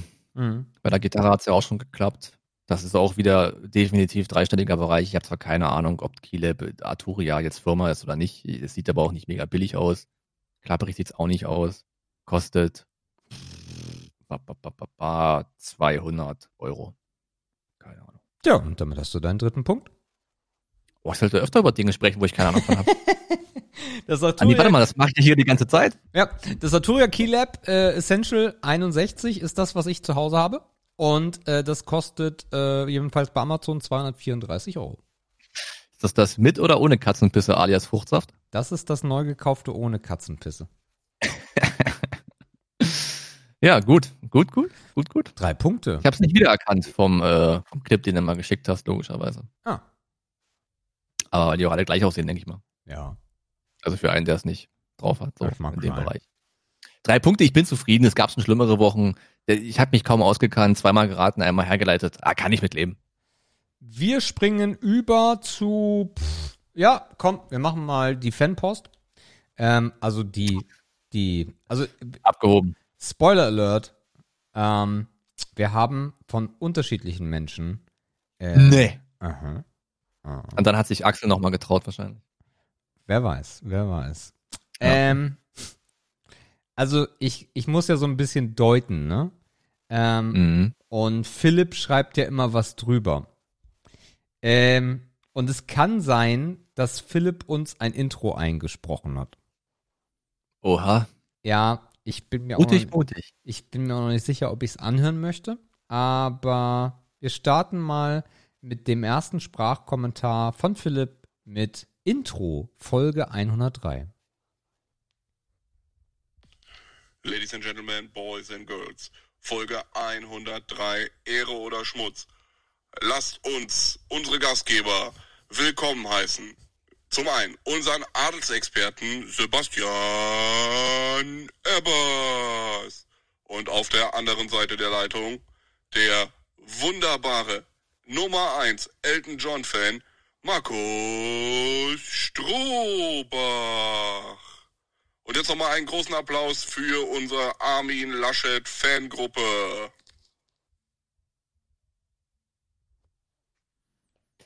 Ja, also Kreativität, also das, äh, Philipp, äh, das äh, läuft bei dir. Ja, Bist du noch da oder? ja. ja, ja, ich bin noch da. Die Armin Laschet Fangruppe. Ja gut, ich meine, jeder braucht seine Fans. Das ist schon okay. Ja, das stimmt. Also Philipp, vielen Dank für das Intro.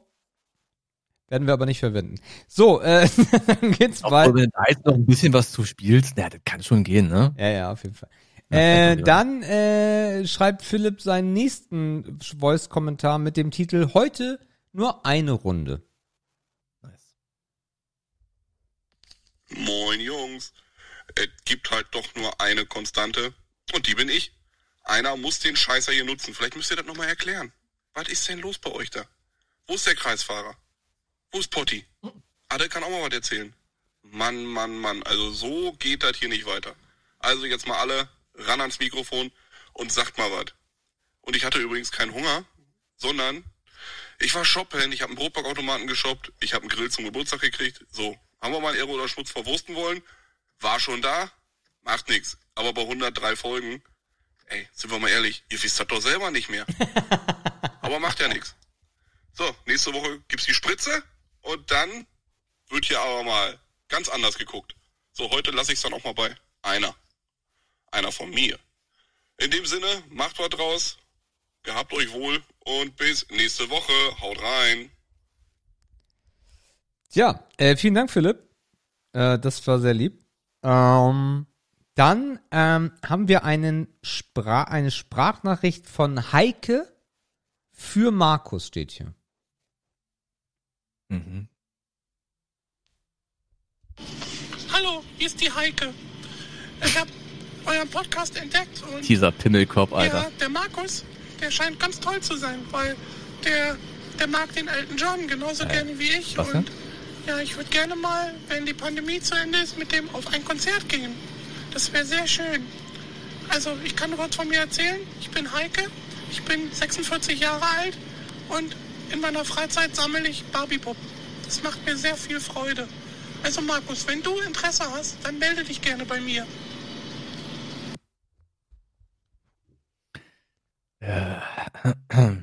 Du bist wieder da, ne? Ja, ja, ich bin da. Ich hatte gerade einen kleinen Soundausfall. Ich habe nur die Hälfte von Heike verstanden. Heike würde dich gerne treffen. Aber es hat gereicht, äh, um. Hat sie was hinterlassen? Eine Nummer oder irgendwas? Äh, nee, aber du kannst ja, ja einfach jetzt deine Nummer ihr sagen. Ja. Also ich würde, ich würde gerne mal auf Insta reinfolgen, mal so auf Lucky Lucky Basis. 46 ist so dein Alter, sagst du? Ja, gut, einer muss es tun. Mhm, ja, ja. Ja, kann man sich halten mit 46, also. Okay. Ähm, ja, Ja, wahrscheinlich, bald, ne? wahrscheinlich, wahrscheinlich weißt du, wo die Reise hingeht, weil wir haben auch eine Sprachnachricht von Ronny. Für Sebastian, oder? Ja, nö, weil ihr euch immer beschwert, ist jetzt hier der Ronny und ich muss da jetzt mal was sagen. Dass ihr meine AfD einfach so rundpudert, das geht gar nicht. Denn der Bernd, das ist ein guter. Und, ne, nur weil ihr alle eure Merkel-Bürger tragt, das kann nicht sein. Ich habe von euch was anderes erwartet. Und dann, dann einfach so über meine AfD reden. Nee, das geht nicht. Ihr seid doch irr von der Lügenpresse. Lügenpresse, Lügenpresse. Also das geht gar nicht, wirklich nicht. Aber ich mag euch trotzdem, euer Ronny. Ja. Also ich muss eins festhalten. Ja. Äh, er macht den Dialekt besser als du. Willst du mich komplett verarschen? Was du Nee, das- laberst. Das ist leider True Story. Was du laberst. Das ist total Leider True Story. Ja, das ist Quatsch. Aber wir haben ja gerade eben schon Kreativität gelobt. Äh, Es ist äh, nicht zu überbieten, dieses Entertainment hier. Das steht fest. Also ich finde, jeder Podcast sollte eine Heike und eine Ronny haben. Okay. Und was ist mit Also nicht jeder, nicht jeder braucht einen Philipp, Ah, mh, ah. aber eine Heike und eine Ronny. was, was würdest du jetzt sagen, wenn wir auch eine Sprachnachricht von Kali haben? Ach Gott. Ja, dann lass mal rein. Ja, guten Tag, meine Freunde. Hier ist der Kalli. Ich hab ein bisschen abgespeckt, aber das wäre auch mal ganz schön, wenn ihr auch mal mehr über Essen reden würdet. Wisst ihr, der Philipp, der hat euch schöne Begriffe genannt. Der dann sagt doch mal, was man damit so kochen kann. Ich hab gerade drei Tauben geschossen und die werde ich jetzt lecker zubereiten. Mit einer Prise Curry und dann schön auf Toast. Also Jungs, passt auf euch auf. Und denkt immer dran, die Butter muss oben drauf. Ja. Danke, Kali. Ja, also drei Trauben, also drei Tauben geschossen fand ich, äh, fand ich witzig. Ich habe sofort Hunger. Ja. Ich habe aber immer Hunger, wenn ich Kalmund sehe. Es ist, ich komme nicht dran vorbei. So, und jetzt haben wir noch einen von Philipp. Ähm, Ach so, ist überrascht. Scheiße, bleib doch nicht bei einem. Ich habe doch noch eine Frage an Sebastian. Und zwar, du hattest mal ange, äh, angeschnitten, dass du deine Switch so ein bisschen bearbeiten willst. Bist du damit vorangekommen? Und äh, wenn ja, erzähl doch mal ein bisschen. Äh, hast du ein altes Modell mit Seriennummer gut oder gibt's da oder hast du da andere äh, Tricks und Tipps? Ja, hau mal raus. Ich weiß halt nicht, wie, was, ob Philipp irgendwie ein Motorrad fährt oder so, aber die, die Umgebungsgeräusche sind halt realer als real. Also Ähm, das, den Blinker vom Motorrad hörst du nicht, das kann ich dir sagen. ja, definitiv. Ähm, ja, also zu deiner äh, Frage. Bist du noch da, Markus? Ja, ich habe nur die Frage nicht verstanden. Wenn du das vom Handy Ja. abspielst, dann habe ich echt Soundlecks. Okay. Ähm, so, warte mal, schwuppdiwuppdiwupp. Da sind wir wieder. Irgendwie spackt gerade mein Discord ab, aber ich bin noch da. Okay, also, ähm, die äh, Frage von Philipp war äh, bezüglich, ich habe vor ein paar Wochen, als du hier warst, habe ich dieses kleine Switch, oder nee, ich, ich glaube, da warst du gar nicht da. Auf jeden Fall habe ich mir dieses kleine, dieses Switch-Teil geholt für, oder dieses kleine Plastikding für die Switch, womit man die Switch dann jailbreaken kann. Ähm, ah, ich erinnere mich. Ja, genau, Ja. genau. Und äh, Philipp hat gefragt, äh, wie das denn so vonstatten geht und ob ich erfolgreich war und was denn so die Rahmenbedingungen sind. Äh, und damit auch erstmal, Philipp, vielen Dank. Das waren deine Sprachnachrichten. Ihr Lieben, äh, ihr merkt es Woche für Woche mehr. Vielleicht gefällt es euch und darum macht ihr nichts, damit Philipp uns unterhalten muss. Aber Philipp, vielen Dank. Ähm, zu der Switch-Thematik ähm, kann man sich einfach bei Amazon kaufen. Ist äh, einfach Switch Homebrew oder Switch Jailbreak eingeben, dann kommt ihr da zu ganz vielen chinesischen Angeboten mit so kleinen Plastikdingern. Äh, das funktioniert aktuell nur mit der großen Switch, also da, wo man die Controller mit abnehmen kann. Ähm, und ich habe eine sehr gute, äh, sehr alte Switch. Das heißt, ähm, das war noch eine, die halt nicht gepatcht war oder wo irgendwas verändert wurde von äh, Nintendo-Seite her. Ähm, und das hat sehr gut funktioniert, ja. Einfach rein, bisschen Software runterladen, dann, ähm, wenn man diesen Plastikdümmel da reinsteckt, dann ist im Endeffekt das Ding offen. Äh, und dann kann man auf die Grunddaten zugreifen und dann kann man, ähm, was mache ich denn damit? Ich mache natürlich nur, nur Legales damit. Ähm, das ist ganz klar. Ähm, klar. Also ich habe auch gelesen, dass man da ähm, Sicherheitskopien von abspielen kann, aber sowas mache ich natürlich nicht, äh, sondern ich äh, habe mir eine freie Kopie von einem alten Tetris ähm, runtergeladen und die zocke ich dann sehr gerne auf der Switch abends im Bett, bevor ich einschlafe. Ja, also Weiß grundsätzlich, man- ja. Weiß man, wofür dieser Slot eigentlich gedacht ist? Ähm, naja, also eigentlich ist der für die, für die Controller gedacht. Nein, nein. Ah, okay. Also im Endeffekt, im Endeffekt ähm, schließt du diesen Kontakt kurz. Das ja, ist der Punkt. Verstehe. Ja. Mhm. Manchmal fragt man sich ja, warum der Hersteller einfach diesen Raum lässt, äh, um da Dinge breaken, anschließen, überbrücken zu können. Aber wenn das natürlich ein, also ein Anschluss ist, den man täglich nutzt und den man nicht äh, covern kann, dann ziehe ich die Frage zurück, ja. Ja. Äh, Okay. Also von daher, das, das ist der Punkt und das funktioniert echt gut. Es gibt mittlerweile, also es ist, man kann bei YouTube nachschauen, äh, Switch Homebrew, Switch Hacking.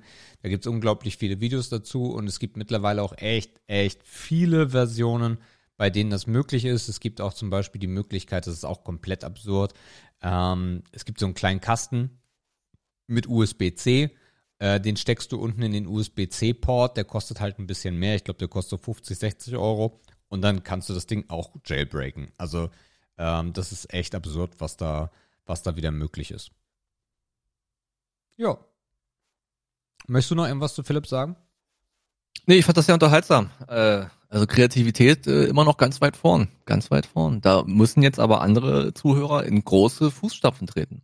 Aber wir haben auch bestimmt Leute mit großen Füßen, also kommt, schickt mal was rüber. Macht mal was. Yes. Äh, okay, dann haben wir das auch abgearbeitet und dann rauschen wir weiter zu dem hier. Meine Damen und Herren, der Filmpalast. Ja, Markus, es ist wieder Filmpalast und damit bist du dran. Le, Le Filmpalast, äh, liebe Leute. Ähm, ich bin gespannt darauf, ob der ein oder andere äh, diesen Film mit uns zusammengeguckt hat. Wir haben uns angesehen, Der Leuchtturm. Ähm, ja, Der Leuchtturm. Aus dem Jahre 2019, einer der besten Filme ähm, aus dem Jahre 2019. So liest man es. Ähm, Hauptrollen William Defoe Robert äh, Pattinson. Es ist mh, eine Mischung, man hat verschiedene Genres gelesen. Horror, Drama, Thriller. Hm. Ich würde mich irgendwo bei zwischen Drama und Horror einordnen, also jetzt nachdem ich es gesehen habe. Es ist ein Schwarz-Weiß-Streifen, es ist ein bisschen was Besonderes. Ähm, und wie wir dieses Ganze genossen haben und ob wir es überhaupt genossen haben, das werden wir jetzt mit euch zusammen in den fünf allseits bekannten Kategorien äh, runter, runter definieren. Ich habe IMDb und so gar nicht gecheckt. Ich glaube, der war überall so zwischen 75, 7 von 10, so in dem Bereich ist der, glaube ich, gelandet. Ich habe die Zahlen gar nicht da. Äh, IMDb 75, Rotten Tomatoes 90 oder 91 sogar. Ja, also zwischen drei Viertel und sehr erfolgreich. Ja. Irgendwie so in dem Bereich ist der angekommen. Ähm, ja. Und wie gesagt, Schwarz-Weiß und 4 zu 3. Also wieder ein bisschen was. Ein bisschen was anderes auf jeden Fall mal im Filmpalast. Einen Schwarz-Weiß-Streifen hatten wir auch noch nicht. Äh, von daher gehen wir einfach mal rein mit euch zusammen in die Bewertung. Hast du den Text schon drin? Äh, irgendwie hat er äh, Main nicht gespeichert, lustigerweise. Oh, das liegt jetzt noch auf dem iPad. Aber gut, wir, wir machen, wir fangen mal an. Äh, und ich schmeiß dir mal meinen Text, so er halb fertig ist, rein. Also Main fehlt leider. Ah, aber das Main kann ich dann auch selber zusammen wursteln. So, Mhm. gut. da ist mein Text. Ähm, und ich beginne dann mal, weil es ist ja Markus sein Film und wir starten wie gewohnt bei Bild. Und da vergibt Markus eine 4,5 von 5 und sagt, großes Kino in 4 zu 3, was hier absolut passend ist. Es braucht ein paar Minuten, um sich an das Material in Schwarz und Weiß zu gewöhnen. Im Anschluss wirkt es wie, ein, wie aus einem Guss zur Story. Auch die Kameraarbeit kann man hervorheben. Auf wenig Raum entstehen viele gute Bilder und Perspektiven, passend, passende Close-ups und eine angenehme Dunkelheit. Äh, sehr überraschend ist, dass Sebastian auch viereinhalb von fünf äh, vergibt. Ich glaube, so einen exakten Treffer bei Bild hatten wir selten in der Bewertung. Ja. Mm, Mit dem Kommentar, uff, was ein meisterliches Blitzgewitter, äh, Bildgewitter in 4 zu 3. Hier passt es absolut. Die Kamera und das, was wir sehen, ist so unfassbar gut und beklemmend. Fast perfekt. Ähm, die weit in der Vergangenheit liegende Welt ab und ab und zaubert gruselige Schwarz-Weiß-Bilder auf den Fernseher. Habe ich noch nicht gesehen, hat mich absolut abgeholt und darum volle Punktzahl, hat in vielen Stellen eine Menge optisch von Ach, Nosferatu, okay. Ja, Mhm. das ist das Wort. Genau. Äh, dann Ton. ja, also ja, können wir vielleicht sogar noch ein bisschen bei bleiben, weil es eigentlich der, Ja. der, ein, einer der, der, der Eckpfeiler des Films ist. Ähm, was Ja. ich nicht, was ich nicht gedacht habe. Also am Anfang müsst ihr euch vorstellen, ihr habt ein schwarzes Bild und hört so ein, äh, so ein Nebelhorn. Und dann seht ihr auf einmal, als das Bild ganz wenig heller wird, dass es 4 zu 3 ist. Und da saß ich schon und denk so, Alter, nicht dein Ernst, nicht schon wieder. nicht schon auch, wieder okay. 4 zu 3. Déjà ey. vu. Ja, Oh. ja, ja, ja, ja. Aber äh, das, was man dann zu sehen bekommt, bildtechnisch, ist unfassbar und hier auch sehr treffend, weil hier ist es halt ein Stilmittel, was ja heute eigentlich nicht mehr verwendet wird, aber der Film ist halt, oder das, die Geschehnisse sind von 1890 irgendwie so roundabout. Ähm, Ja. Und das passt natürlich total, ne? Es ist, als ob man so auf dem Dachboden einen Film findet. Ja. Es hätten eigentlich nur noch so diese, diese Störstreifen gefehlt, die man hat, wenn man so alte VHS anguckt, ne? Ja. wenn das Bild so kurz flackert und so.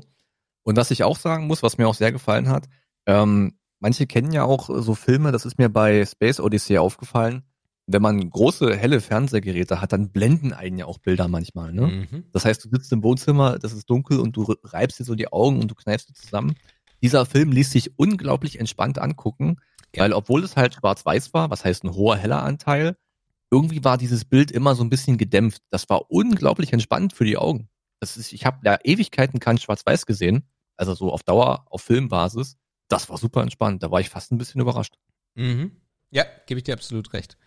Äh, wir springen über die Story rüber zum Ton und bei Ton Yes. gibt Markus 4 von 5 und sagt, die Soundkulisse wirkt sehr mächtig und schwer. Egal ob Kohlen in der Schubkarre geschoben werden oder ein Sturm sein Unwesen treibt, das, was man hört, ist oft bedrohlich und kraftvoll. Die Stille bis auf Geräusche von draußen während der Dialoge ist ein guter Kontrast und gibt dem Zuschauer die Möglichkeit, sich besser auf die gewöhnungsbedürftige Sprache zu konzentrieren. Ja, da stimmen wir auch relativ überein. Sebastian gibt auch hier viereinhalb. Auch hier macht der Film alles richtig. Die Atmosphäre, die Soundeffekte, das Nebelhorn, immer und immer wieder schwere orchestrale, monotone Bespielung. Gänsehaut, stellenweise sogar unangenehm, aber immer passend. Okay, also Gänsehaut wirklich erzeugt durch das, was du gehört hast, ja? Ja. Mhm, okay. Ich habe ein bisschen mit mir gerungen beim Ton, weil ich nicht so richtig wusste, aber es für unfair empfand. Ähm, ich wusste nicht so richtig, wo ich die Sprache reinbringen soll. ähm, Ja. Also ich habe diesen Film gestartet ohne Untertitel. Einfach Englisch blank. Ich habe das nur zehn Minuten geschafft, dann habe ich wieder von vorne angefangen. Ähm, ihr müsst euch das so vorstellen, ähm, die Charaktere sind sehr rüde, die sind sehr, sehr wortkarg, die haben erstmal auch keinen großen Wortschatz. Und den Wortschatz, den sie haben, der ist sehr speziell. Der eine Kamerad, der ist Seefahrer und der redet auch wie ein Seefahrer. Und der nutzt Worte, die hast du im Englischen seit 20 Jahren nicht gehört.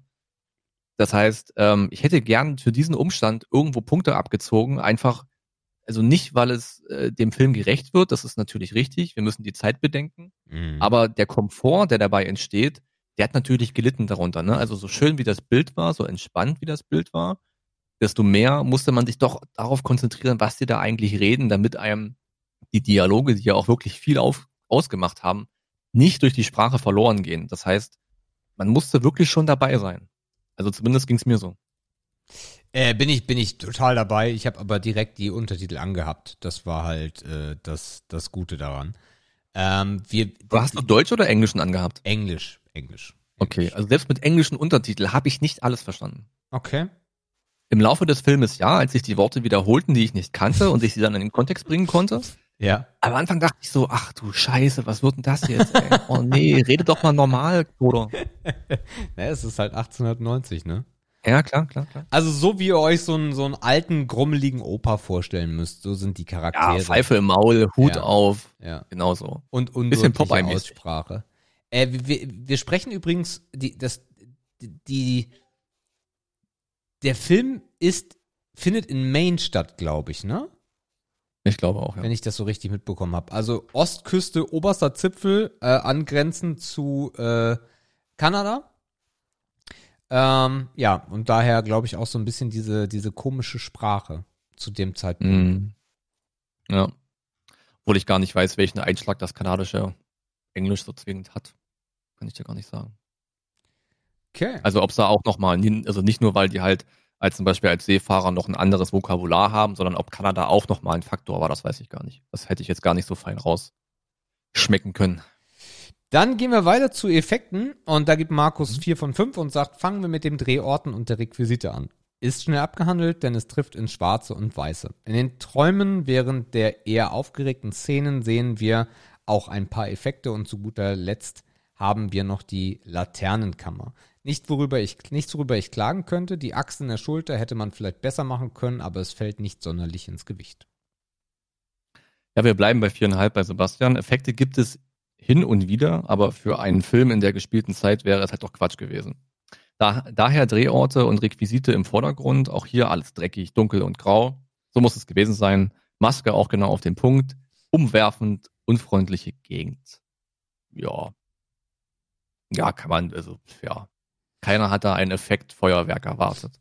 Nee, aber was ich halt so krass finde, ist halt wirklich diese ganze, diese ganze Drehortgeschichte, ne? Also wahrscheinlich in, in Farbe hätte der Film auch gar nicht funktioniert. Ähm, weil das ist alles so durch dieses Schwarz-Weiß und durch diesen, durch dieses Wetter und äh, durch diese Jahreszeit wahrscheinlich auch, ist das alles so, so unfreundlich, so bedrohlich irgendwie von Haus aus. Etwas, wo man Mhm. eigentlich nicht sein möchte, finde ich. Ja, also dieses Schaurige, das war halt genau das, was es erzeugt hat, ja. Dieses auch, dieses Unbequeme, man hat nicht ständig irgendwie, mir war auch mal, ab und zu war mir auch ein bisschen kalt dabei. also es hat tatsächlich auch ein bisschen übergeschlagen auf den eigenen Körper. Okay. Muss man erstmal hinkriegen. Ja, definitiv. Dann äh, Besetzung. Viereinhalb von fünf gibt Markus. Ja, was soll man sagen? Wahnsinnig gut, was William Defoe und Robert Pattinson da machen. Der Wahnsinn passt genau in ihre Mimik und die Rollen werden sehr authentisch verkörpert. Treffer. Ja, kurzes Statement auch von Sebastian zu viereinhalb von fünf Punkten. Geniale Besetzung, minimal, überzeugend, in den Abgrund schauend.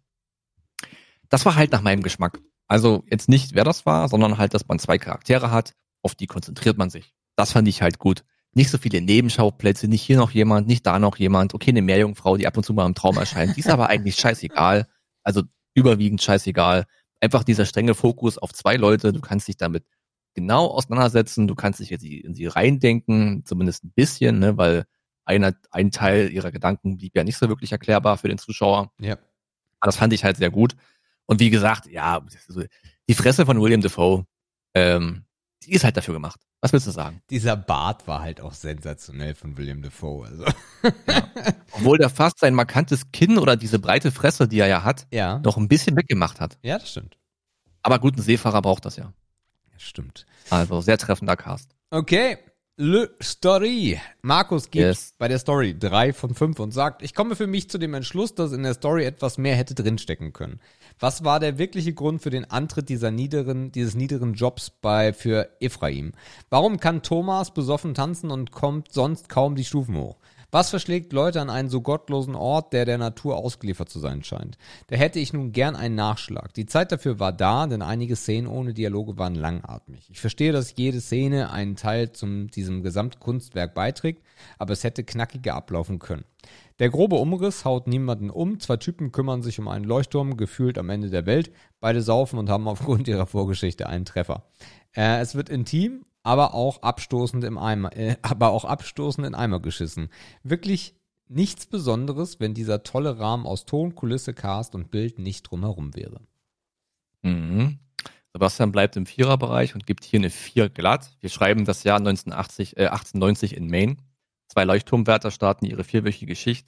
Eigentlich sollen sich beide abwechseln, doch es kommt anders. Die beiden lernen sich näher kennen und als die vier Wochen rum sind, ähm, macht es ein Sturm unmöglich, von der Insel zu verschwinden und das Unheil nimmt seinen Lauf.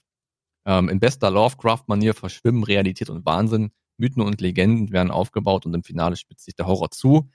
Die menschliche Psyche mal wieder.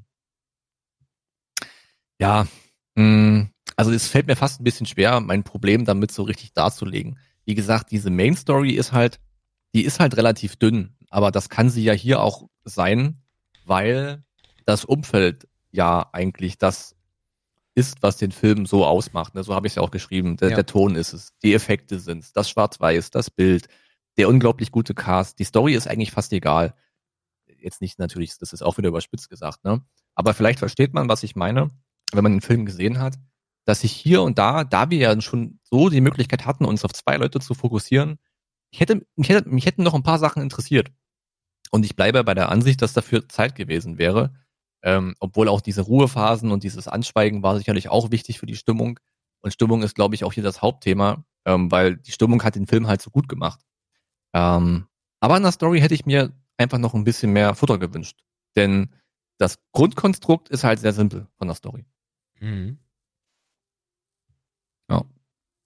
Okay. Äh, und dann kommen wir zum äh, Hauptteil bei Markus. Da sind es dann insgesamt vier von fünf geworden.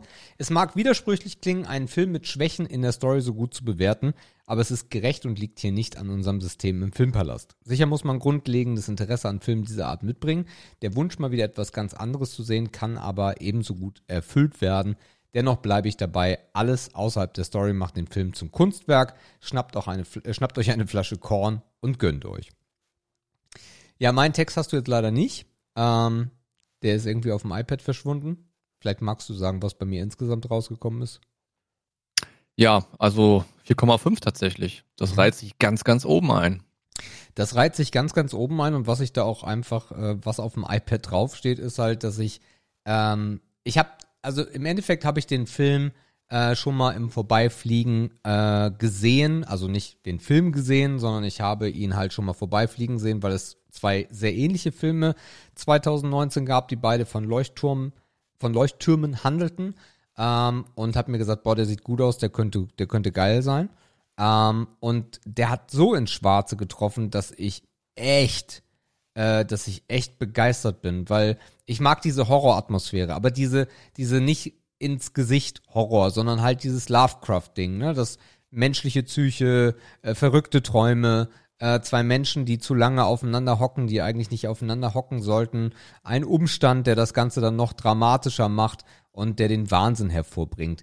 Ähm, toll, toller Film. Geil, geiler Film. M müsst ihr unbedingt gesehen haben. Ähm, also auch wenn ihr sagt schwarz-weiß und 4 zu 3 und äh, guckt ihn euch an. Äh, könnt ihr euch ausleihen bei, eigentlich bei fast allen für 3,99. Ähm, den kann man sich auf jeden Fall mal geben. Schöne zwei Stunden, knappe zwei Stunden, ähm, die ich auch nicht zu lang fand. Also, oder langatmig fand. Hm, nee, langatmig auf keinen Fall. Wie gesagt, es gab ein paar Szenen, wo man vielleicht mal hätte aufs Handy gucken können. Das wäre vielleicht vorgekommen. Ich glaube, wer gerade mal nach was anderem sucht, ist hier halt ganz richtig aufgehoben. Weil der Film ist in wirklich in vielen Kategorien, je nachdem, was man so normalerweise mag und schaut, halt schon anders. Und das kann echt mal einen abwechslungsreichen Abend bringen. Das kann man sich durchaus gönnen. Das Geld ist es auch wert, wenn man dafür vier Euro ausgibt, hat man das, äh, hat man das nicht fehlinvestiert und für die Flasche Korn reicht dann auch noch. Und ähm, da kann das ein guter Abend werden, auf jeden Fall. Kein schlechter Film. Ich habe aber noch keinen neuen ausgesucht. Okay. Das heißt, ähm, wie machen wir das denn? Wir sind in zwei Wochen wieder dran. In zwei Wochen bist du dran. Das heißt, meine drei müsste jetzt schon zählen, ne, theoretisch. Deine drei zählt schon, ja? Naja, mit drei kannst du ja umgehen, das kriegst du doch hin. Äh, mein nächster Film, äh, da kann ich ja, da kann ich ja schon mal drüber sprechen. Äh, den könnt ihr äh, wieder alle sehen. Also wir suchen uns ja auch manchmal Filme aus, die dann äh, auf Netflix oder Amazon verfügbar sind. Und äh, bei mir ist es, äh, wie heißt der auf Deutsch? Äh, nee, auf Englisch. The Trial of the Chi Chicago Seven. Äh, bei Netflix zu sehen. Ich weiß gar nicht, ob es einen deutschen Titel dazu gibt. Äh, ist ein Film aus, 20, aus 2020. Äh, hat auch eine Oscar-Nominierung für die Oscars dieses Jahr bekommen. Ist mit Sacha Baron Cohen ähm, und weiteren. Und äh, handelt um die äh, Geschehnisse in ähm, Chicago in den, was ist denn das gewesen? 70er Jahre, 60er Jahre? 68er irgendwie so? Ja, roundabout so. Ähm, und äh, ja. 68. 68. Den gucken Mhm. wir uns an. Den gucken wir uns an. Äh, the Trial of the Chicago 7 bei Netflix zu sehen. Könnt ihr euch also reintun. Hat eine Oscar-Nominierung, also verspricht das einiges. Boah, das klingt interessant. Ja, Chicago ist ja auch eine, eine sehr bewegte Stadt. Ja. Heute ziemlich am Arsch. Ich weiß nicht, wie es 68 war. Gucken wir mal. Ja. Ja, wie gesagt, meinen mache ich ja immer so ein bisschen, äh, ich muss da so ein bisschen länger gucken, weil mein Repertoire im Kopf ja nicht so groß ist. das äh, teile ich euch dann mit, äh, wenn es soweit ist, Ich sozusagen. bin sehr gespannt. So, und dann äh, rauschen wir bei 1 Stunde 30 hierhin. Ehre, Ehre oder Schmutz. Ehre, Ehre oder Schmutz. Ehre, Ehre oder Schmutz, ihr Lieben. Ähm, beste, beste Qualität, beste Begriffe. Ihr wisst es, ihr kennt es, ihr liebt es. Äh, wir legen los und äh, starten mit Begriff Nummer eins, Markus. Äh, bist du bereit? Aber sowas von. Begriff Nummer eins. Wie sollte es anders sein diese Woche? Mietdeckel. Ah, Mietdeckel, ja. Also für den oder die, die es nicht mitbekommen haben, äh, das Mietdeckelgesetz, oder ich weiß gar nicht, ob das schon ein Gesetz war, ob das noch im Verordnungsstatus war, wurde gekippt. Ähm, und das heißt, hat zur Folge, dass sehr viele Wohnungsgenossenschaften, die Deutsche Wohnen war da ganz weit vorne, ähm, jetzt die gierigen Finger ausstrecken und all das, was die Leute während ähm, dieses Mietdeckel, in Anführungszeichen, Gesetz aktiv war, gespart haben, jetzt zurückfordern. Und wenn ich es richtig mitbekommen habe, ist die Deutsche Wohnen sogar so dreist und will das auf einen Schlag zurückhaben und das in relativ kurzer Zeit. Ähm, was ich cool fand, wenn nicht Corona wäre, ist, dass die Leute mal wieder für eine ordentliche Sache auf der Straße waren. Das ging in Berlin relativ schnell, also der Hammer war gefühlt gefallen und die Menschen hatten schon ihre Plakate gemalt äh, und haben vor Deutsche Wohnen gestanden. Ähm, ja, ein Mietdeckel ist Ehre. Ähm, ich glaube, es ist, äh, es ist in der Pflicht, äh, es ist in staatlicher Pflicht dafür zu sorgen, dass Wohnraum bezahlbar bleibt, egal in welcher Stadt man ist. Und Berlin ist da ein gutes Beispiel dafür, wo das vollkommen außer Kontrolle geraten ist. Das wird sicherlich in Hamburg, München und wo Wohnen sonst noch viel kostet, ähnlich sein. Aber ein Instrument zu haben, das das deckelt, ist, äh, denke ich mal, äh, ja, unerlässlich. Und ich hoffe, dass es da nochmal eine Kehrtwende gibt äh, für die Mieter. Also ich finde es ich find's sehr absurd, ne? Also ich, also ich finde das Ehre auf jeden Fall. Also die, also nicht das, was gerade passiert ist, sondern ähm, den, den Mietdeckel an sich, äh, weil es halt absurd ist, wo die Mietpreise gerade hingehen, ne? Mhm. Auf der einen Seite kann man natürlich argumentieren und bin ich eigentlich auch mal ein Freund von, ja, Nachfrage, Angebot und Nachfrage. Also wenn die, wenn die Nachfrage halt so hoch ist, aber bei, beim, bei Wohnraum hört da irgendwie der Spaß für mich auf. Also na klar, gibt, da darf es Ja. auch Wohnungen geben, die mehrere tausend Euro kosten, ne? So verrückte, verrückte Wohnungen, Penthäuser, Loft, was auch immer. Aber es Mhm. muss halt irgendwo im Rahmen bleiben. Und das finde ich halt sehr absurd, weil, ja, also in, Ja. in München musst du dir nicht versuchen, eine 70 Quadratmeter Wohnung zu nehmen, wenn du einen normalen Job hast. Mhm.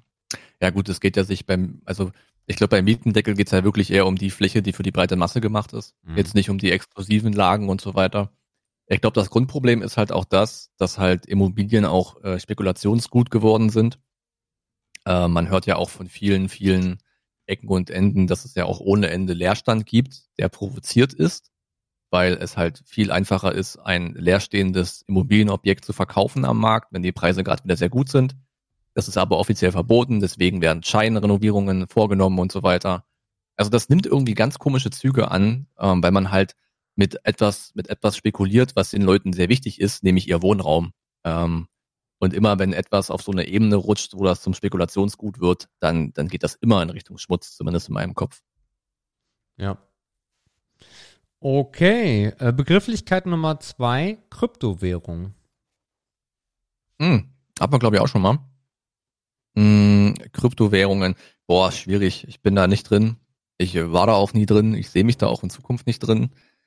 Äh, Wir haben mit Sicherheit auch dieses Pferd an uns vorbeirennen sehen und haben die Millionen nicht gemacht, die es vielleicht mit dem Bitcoin, mit dem Ethereum und äh, wie die restlichen Vertreter auch so heißen hätte geben können für uns.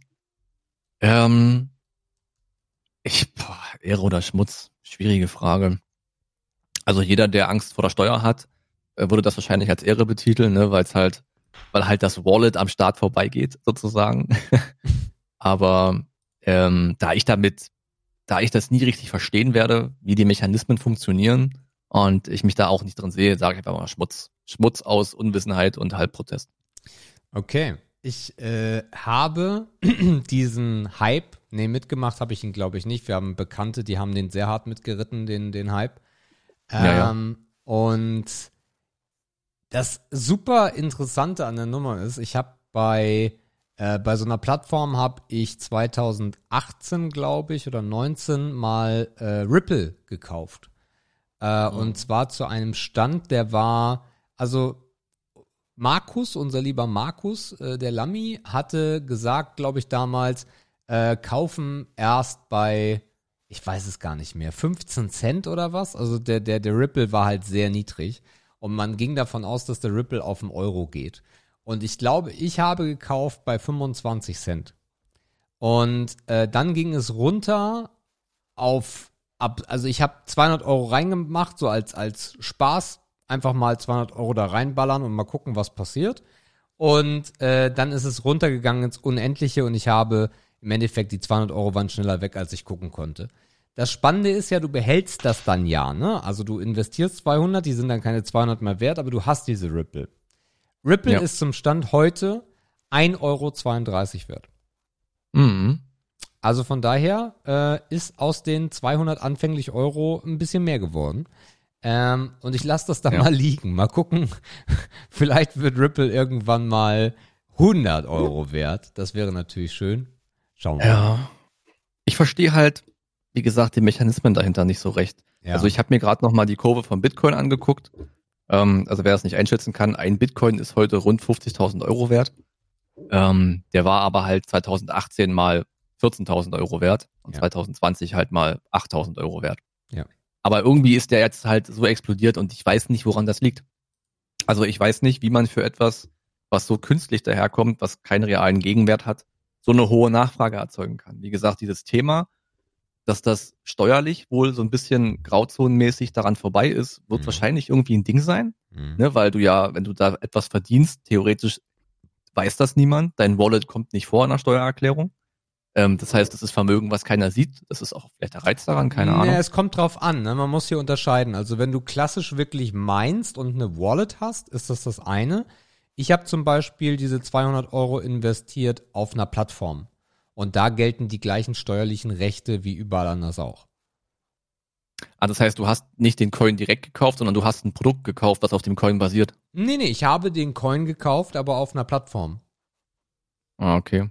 Also wenn Mhm. du das selber meinst, ist das, glaube ich, nochmal eine andere Geschichte. Aber wenn du wirklich die Währung kaufst, dann Okay. gilt trotzdem, dass du sie mindestens, ah, ich glaube, die rechtliche Situation oder die, die steuerrechtliche Situation ist, dass du sie mindestens zwölf Monate oder sogar 24 Monate liegen lassen musst, bevor du keine Steuern mehr auf die Ausschüttung zahlen musst. Das wäre dann Kapitalertragssteuer, Ja. denke ich mal. Ja. Naja, ich erinnere mich auch gerade so ein bisschen an diesen, an diesen Stick, den wir letzte Woche oder vor zwei Wochen hatten. Der ist ja eigentlich auch außerhalb jedes Systems. Ne, das ist eine Also- Wallet, das ist was anderes. Ja, genau. da Genau, musst genau, du sie genau. aber selber geschürft haben, Mhm. Okay. Glaube Ja, ich. ist krass. Ja. Aber wie gesagt, woher diese krasse Kurve jetzt kommt, ich habe keine fucking Ahnung. Ob das auch Corona-related ist, wahrscheinlich auch zu einem Teil, aber warum? Ich kann es nicht erklären. Man müsste sich wahrscheinlich dazu auch mal eine dieser guten Dokus angucken, um das mal zu verstehen. Also absurd ist gerade Dogecoin. Das ist diese Münze mit dem Hund drauf, wer sich vielleicht erinnert. Äh, Dogecoin hast du äh, zum Beispiel, ja, wann fangen wir denn mal an? Ja, am 25. Dezember 2019 hast du für einen Dogecoin 0,0018 Euro bezahlt. Ja? Mhm. Aktuell liegt Dogecoin bei, was ist der letzte Stand? Was ist letzter Preis? Moment. Das ist immer so beschissen zu Was sehen. letzte Preis? Äh, aktueller Preis liegt bei 0,25 Cent. Mhm. Das musst du dir mal überlegen. Also wenn du Ja, für klar. 200 Euro Dogecoin 2019 gekauft hättest, für 0,002, wärst du jetzt bei 0,24. Ist halt krank. Ist halt super krank, was da wieder das passiert. heißt, per hundertfacht, ne? ja. Oh, das ist ordentlich. Oder vertausendfacht nicht sogar? Von Wenn zwei- 0,002 auf 0,2. Also zwei Kommastellen, ne? Müssten 100 sein. Nee, sind 100, hast recht, ja. Ja, geisteskrank. Das ist halt wieder, ja, das sind doch so klassische Geschichten, wo man sich wieder denkt, ach, hätte ich nur, ne? Aber diese Nase musst du halt mal haben. Oder du musst Freunde haben oder Bekannte haben, die da drinnen sind, die dann sagen, ey, du, sag mal, hier, steck mal einen Huni rein, einfach mal aus Spaß. Weißt du? Die musst du halt haben, die Leute, sonst kriegst du das nicht mit. Ja. Oder gerade da, wo du im Hobby angesiedelt bist, gibt es gerade sowas. Mhm. Aber dafür muss er das richtige Hobby haben. Ne? Ich meine, wer sich auch beruflich mit Finanzmärkten auseinandersetzt und dann sich selbst kein Kapital aufbaut, der wäre ja auch dumm, der das Ja. halt nicht nutzt, ne? logischerweise. Also Leute, werdet Anlageberater. also, äh, äh, Ehre oder Schmutz? ich bin bei Schmutz. Ich bin, glaube ich, bei Ehre. Ja. Okay. Alleine, weil ich gerade Gewinn gemacht habe, muss ich Ehre sagen. Sag Wir machen weiter, weil es gerade auch wieder aufkocht. Äh, haben wir auch schon mal gehabt. Elektroautos. mal, ist dir nichts eingefallen heute oder was? Nö, ich, das sind so die Themen, die gerade für mich interessant sind. Oh, Elektroautos, da haben wir bestimmt alle Ehre gesagt, weil wir gedacht haben, boah, das ist das Ding der Zukunft und so und das ist es auch heute noch. Haben wir ja. ganz, ganz, also in einer der ersten Folgen hatten wir Elektroautos. Ja, ja, ja. Elektromobilität hatten wir da auf jeden Fall mal abgehandelt mit. Ja, weiß ich nicht, Elektroautos. Hm, ich sehe da mittlerweile keinen Grund mehr, um Schmutz zu sagen. Wenn man jetzt davon ausgeht, dass die Folge, wo wir das besprochen haben, wahrscheinlich rund zwei Jahre her ist, wird sich da auch wieder einiges getan haben. Ich bin da technisch gesehen nicht so hart drin. Aber wenn man alleine sieht, was auf den Straßen los ist, dann äh, sieht das ganz klar nach Ehre aus. Ähm, ich bin gespannt, wann man vielleicht selber mal ein Hybridfahrzeug oder ein Vollelektrofahrzeug fahren wird. Ich denke mal, das wird so keine zehn Jahre mehr dauern, bis jeder zumindest irgendwie mal damit Kontakt hatte. Ähm, dann wird es nochmal spannend, wenn es in die breite Masse kommt. Ja, ich, ich sehe da keine, keine Ansatzpunkt, um da heute Schmutz zu sagen. Gar keinen eigentlich. Also das Spannende ist gerade, dass ja jetzt richtig Fahrt in die deutsche Automobilität da auch kommt, in die, Auto, in die deutsche E-Automobilität. Äh, Im Endeffekt haben wir ja drei große Märkte. Wir haben Amerika und da ist es eigentlich nur Tesla, die gerade unfassbar durch die Decke gehen und ja auch jetzt äh, eine komplette, eine komplette Linie aufbauen in Deutschland. Ähm, dann haben wir den asiatischen Markt, der mit Deutschland mindestens gleichzieht. Und in Deutschland haben wir gerade zwei große. Ähm, das ist einmal Porsche mit dem Taycan. Die gibt schon ein bisschen länger, aber natürlich auch sehr hochpreisig. Und Mercedes hat diese Woche äh, den EQS vorgestellt. Ähm, das ist deren erstes E-Auto auf einer komplett eigenen Basis. Natürlich auch unbezahlbar teuer. Man weiß den Preis, glaube ich, noch gar nicht. 120, 130.000 Euro. Ähm, aber auch da passiert jetzt was. Ähm, und ich bin echt gespannt, besonders ich habe mal geguckt, weil im Sommer, Herbst vielleicht, steht dann der nächste Firmenwagen an oder der erste Firmenwagen jetzt bei der neuen Firma. Ähm, und es ist sehr interessant, dass du fast gar keine Fahrzeuge mehr ohne Hybrid bekommst. Mhm. Also Hybrid geht auf jeden Fall hart durch die Decke, natürlich auch die Nachfrage durch die Förderung. Erstmal bekommst du ja Geld äh, oder Nachlass beim Kauf und zweitens hast du halt diese unfassbar krassen nur 0,5 bei äh, dem bei der monatlichen äh, Geschichte, also bei der 1% Regelung oder dann eher der 0,5% Regelung. Und äh, von daher, ich bin sehr, sehr gespannt, wobei für mich immer noch das Problem bleibt, wenn wir zu viele Menschen haben, die rein E-Auto fahren würden, äh, dann sehe ich ein Problem der, der, der Versorgung. Ne? Also zum Beispiel der EQS, Ja. neuestes E-Fahrzeug, was es gibt, mit einem riesigen Akku. Du hast, glaube ich, eine, eine Netto-Reichweite von bei durchschnittlich 130 km/h ist, glaube ich, so da, der Punkt von 550 Kilometer ein, eine, äh, eine Strecke. Also bis das Ding leer ist oder bis es, bis es auf 10 Prozent ist. Normalerweise lädst du immer so von 10 bis 90 Prozent. Und ähm, bei dieser hohen Reichweite hast du dann eine Aufladezeit von 10 bis 90 Prozent von, ich glaube, es waren 45 Minuten. Ja, ich glaube auch knapp, knapp unter einer Stunde irgendwie, Ja. ne? Und das sind aber trotzdem immer noch 45 Minuten so. Ähm, also es ist Mhm. immer noch nicht da, wo wir am, beim ersten Mal, glaube ich, auch drüber gesprochen haben. Äh, es gab ja auch Ansätze, ob man den Akku einfach tauschen kann. Ne? Also ob man dann so eine Akkutausch-Tankstelle hat. Ähm, aber da geht die Reise, glaube ich, nicht hin, weil natürlich jeder sein eigenes Süppchen kocht. Ähm, und dann sind 45 Minuten immer noch viel. Ja, also man muss halt gucken, ne, ob man dann, also das wäre ja dann eigentlich der Punkt dafür, um zu sagen, es liegt nicht an der Infrastruktur, Mhm. sondern es liegt noch an der Technik an sich, ne, an der Akkutechnik oder an der Aufladetechnik. Ich weiß halt nicht, ob es dann auch, ähm, die Frage ist ja auch, wenn man etwas wirklich will, das heißt, äh, wenn die Nachfrage halt so krass ist, ob man dann auch seine Gewohnheiten auch an gewisse Umstände anpasst, ne? Mhm. Also ob man es dann in Kauf nimmt und das einfach auch einplant, dass man halt Ladezeiten hat. Und ob man dann, die Frage ist ja auch, wie nutzt man die Zeit, ne? Also was, was kann das Auto bieten, damit du diese 45 Minuten Ladezeit trotzdem effektiv nutzen kannst? Mhm. Das heißt ja nicht, dass Zeit, nur weil sie, nur weil ich sie auferzwungen bekomme, nicht genutzt werden kann für irgendwas. Weißt du? Also, dass man das den Leuten so verkauft, du hast zwar jetzt eine Ladezeit von 40 Minuten, aber dein Auto bietet dir dieses oder dieses äh, Unterhaltungs-Business-Tool, damit du die Zeit trotzdem effektiv nutzen kannst und du vom Tag eigentlich nichts verlieren kannst. Mhm. Weißt du, so in die Richtung gedacht. Nicht, wie kann ich die Zeit äh, verkürzen, sondern wie kann ich sie nutzen? Vielleicht gibt's da auch noch Ansätze, keine Ahnung. Tja, spannend.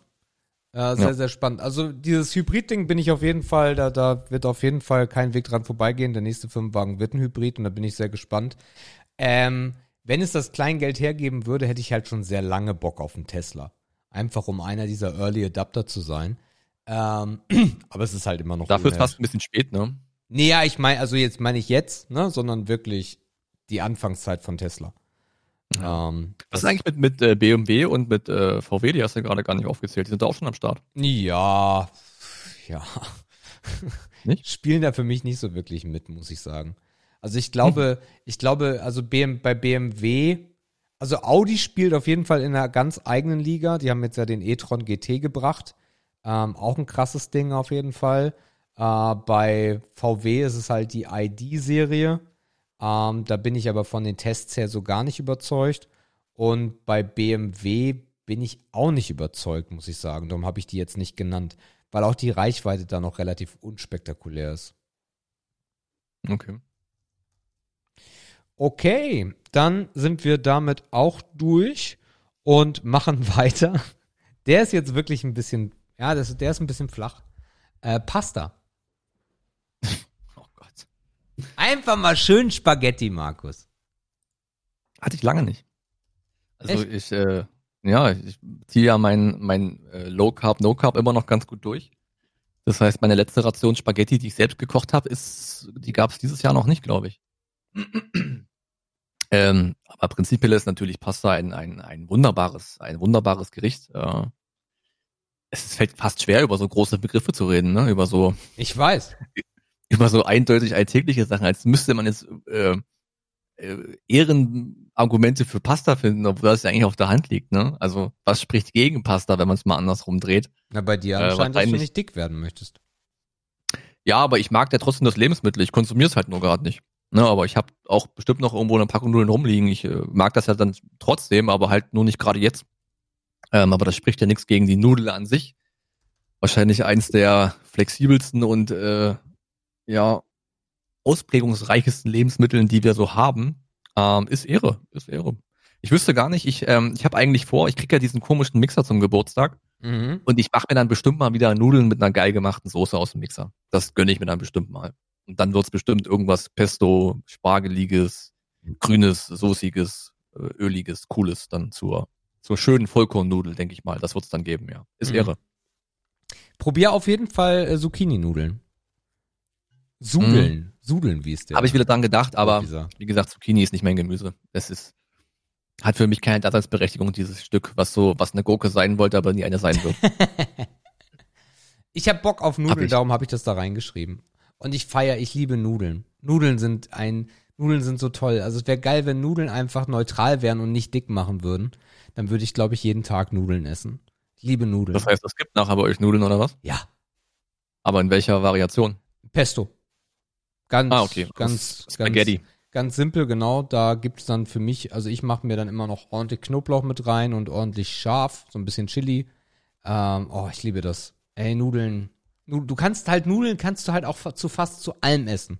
Ob es Ja. der klassische Nudelsalat ist. Geil. Oder diese ganzen Variationen. Lasagne bin ich jetzt nicht so der Freund von, muss ich sagen. Ich mag wirklich Mhm. eher so richtig schön klassisch Nudeln. Ähm, da auch in jeder Art und Weise, ob es Bandnudeln sind oder Spirellis oder Spaghetti oder ach, alles einfach. Ähm, aber das Problem ist halt, man darf es nicht so häufig essen, weil ansonsten Nudeln sind halt der Dickmacher Nummer eins auf dem Tisch. Das ist halt leider der Fall. Ja. Aber viele können nicht darauf verzichten. Ne? Also in, in meinem Elternhaus, äh, da gibt's jede Woche auch zweimal Nudeln. Ne? Das ist halt Grundnahrungsmittel und das, ja. Ja. Nudel ist halt, was, was, was für die Generation unserer Eltern früher die Kartoffel war, ist Mhm. heute wahrscheinlich die Nudel. Ja, ja, ja, wobei ich glaube, dass der Reis auch ganz groß im, äh, im, im Kommen ist oder beziehungsweise wieder da ist. Ähm, Mhm. Ich glaube, viele essen lieber Reis, weil es halt so ein bisschen gesünder anmutet. Kommt natürlich immer darauf an, wie man den Reis dann konsumiert. Ähm, und Mhm. ich glaube aber besonders in den jüngeren Generationen ist so dieses klassische, also ich glaube, ich glaube, wer heute so irgendwie 18 ist, der wird sich zu Hause keine Bratkartoffeln mehr machen. Ich glaube, die Kartoffel hat, ein, Ja. hat eine schwere, hat ein schweres Dasein. Das denke ich auch. Also viele, die jetzt in jüngeren Jahren leben, können mit diesem, können damit einfach wenig anfangen. Ne? Die haben dann keine Gerichte im Kopf. Wie gesagt, Bratkartoffeln, ja, nee, das, was ist das denn? Das mache ich mir doch nicht. Oder äh, was ist der Unterschied zwischen fest und mehlig kochend? Und Ja. Kartoffelsalat kenne ich zwar, aber den kaufe ich immer fertig gemacht, also Ja. fertig angerichtet und so, ne? Das heißt, der Umgang hat sich einfach ganz komplett geändert. Und ähm, im Gegensatz dazu glaube ich, Reis, Reis ist nicht sexy genug. Oh, ich Also glaube guck dir schon. noch mal, guck dir mal Kochshows an oder ja, blätter mal Kochbücher durch. ja. Reis ist nicht sexy genug. Die Nudel ist da eindeutig weit vorn. Die ist einfach präsentierbarer, auch wandlungsfähiger und so weiter und so fort. Ich glaube, Reis hat nochmal einen krassen Schub bekommen, als alle angefangen haben, äh, Thai zu kochen und diese ganzen Asiaküchen durchzutesten. Da war Reis nochmal ein Ding. Aber auch da gibt es viel Nudel hier und da. Aber da hat, glaube ich, Reis nochmal einen neuen Touch bekommen. Aber in Summe würde ich sagen, Reis ist nicht sexy genug. Also der große Vorteil an Reis ist halt, dass es halt diesen äh, Mikrowellenreis gibt, der unfassbar geil ist. Äh, ich feiere den sehr, ähm, weil es halt so schnell geht. Ab in die Mikrowelle und in zwei, drei Minuten hast du deinen Reis fertig und der schmeckt halt ideal. Gibt's auch noch in verschiedenen Geschmacksrichtungen, ob, ihn, ob du ihn natürlich magst oder so ein bisschen Toskana oder mexikanisch. Ähm, von daher, ich, ah, ich bin mir nicht ganz sicher. Ich glaube, zu einer gesunden Küche heutzutage ist der Reis auf jeden Fall mehr da als eine Nudel. Mhm. Aber ich glaube auch, was die Leute am Mikrowellenreis mögen, ist halt, sind halt die Geschmacksrichtungen, ne? also diese Pampe, die da außen drum herum ist, dass der Reis halt schon nach was schmeckt. Und ähm, Reis kochen ist ja jetzt auch, es macht halt auch keinen Spaß, Reis zu kochen, ne? wenn man sich mal die Handhabung anguckt. Also entweder ja. hast du das Problem, dass du halt losen Reis kaufst, was weiß ich, Jasmin, Basmati, Ja, ja, ja. Und dir backt die Hälfte am scheiß Topf an, weil du nicht aufgepasst hast. Oder wenn du den falschen Topf genommen hast oder was weiß ich hast. Tütenreis Oder ist du halt auch kaufst- scheiße, ey. Genau, oder du kaufst den Beutelreis, da verbrennst du dir beim Testen, ob er noch hart ist, immer die Flossen. Ja. Also das meine ich halt, das ist nicht, das ist nicht komfortabel, nicht sexy, Ja, das, das stimmt das macht keinen Spaß. Ja, das stimmt. Da fehlt Stimmt. Spaß. Ich hatte halt auch immer mal Bock, so eine Nudelmaschine zu kaufen.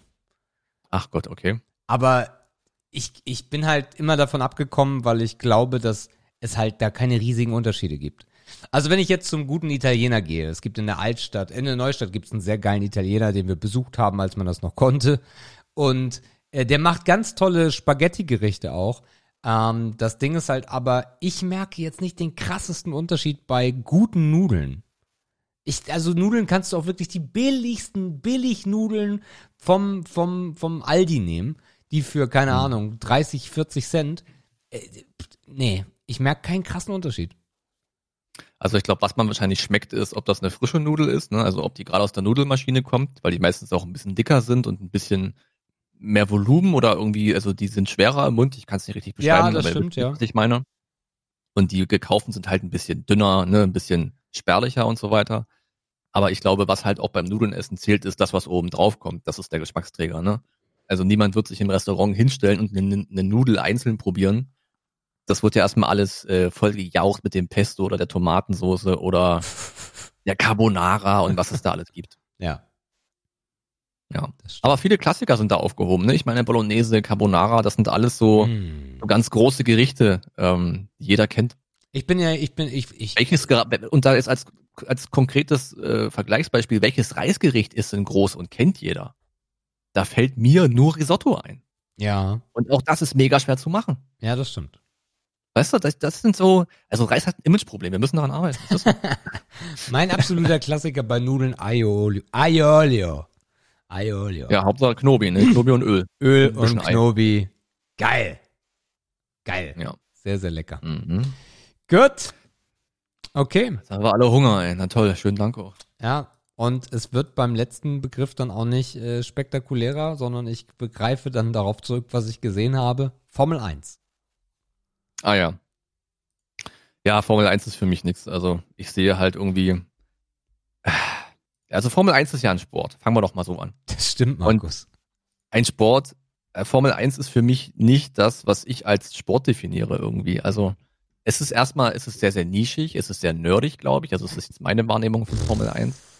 Ähm, die weicht natürlich von der Wahrnehmung von anderen Leuten bestimmt ein bisschen ab. Das werden wir auch gleich hören, nehme ich an, weil wir uns da sehr, sehr unterscheiden. Ähm, ja, und Formel 1 ist halt auch nicht unterhaltend.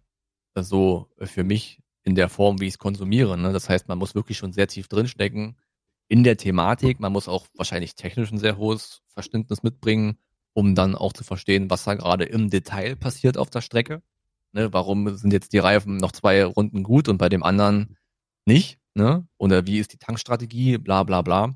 Aber Formel 1 catcht mich nicht. Also Rennfahrertum, ich habe mal ein bisschen Rallye geguckt früher, das fand ich noch entertaining. Also jetzt nicht, weil die sich dreimal äh, aufs, übers eigene Dach drehen, sondern weil das einfach ein bisschen, weil der Dreck, der spritzt, mich ein bisschen mehr angemacht hat. Ähm, aber In 100 Kuppe. Genau, genau. Und dann kommt die Haarnadelkurve. Ähm, was will ich noch sagen? Ja. Und was mich halt auch abschreckt von dem Sport, ist das Live-Erlebnis. Und das Live-Erlebnis gibt's ja bei Formel 1 nicht wirklich. Also klar kann man sich da auf die Tribüne sitzen, äh, setzen, wenn man das nötige Kleingeld dafür hat und dafür einmal um die Welt jetten. Aber ich stelle mir halt auch das Formel 1 Live-Erlebnis zum einen, weil es so schwer zugänglich ist und zum anderen, weil es für mich als Vorstellung auch nicht viel bietet, nicht attraktiv vor. Und wenn ich einen Sport mag, dann will ich eigentlich so nah ran wie möglich, ne, ans Spielfeld ran, in die Halle rein, an die Spieler, an die Akteure ran. Und das ist halt bei Formel 1 auch unmöglich. Somit entgeht mir jede Möglichkeit, mich mit diesem Sport zu identifizieren. Und da bin ich raus. Mhm. Ähm, ich muss ganz ehrlich sagen, also als Kind habe ich Formel 1 unfassbar geliebt. Ne, diese ganze Formel 1, äh, Michael Schumacher, Mika Häkkinen Zeit, die war sehr krass.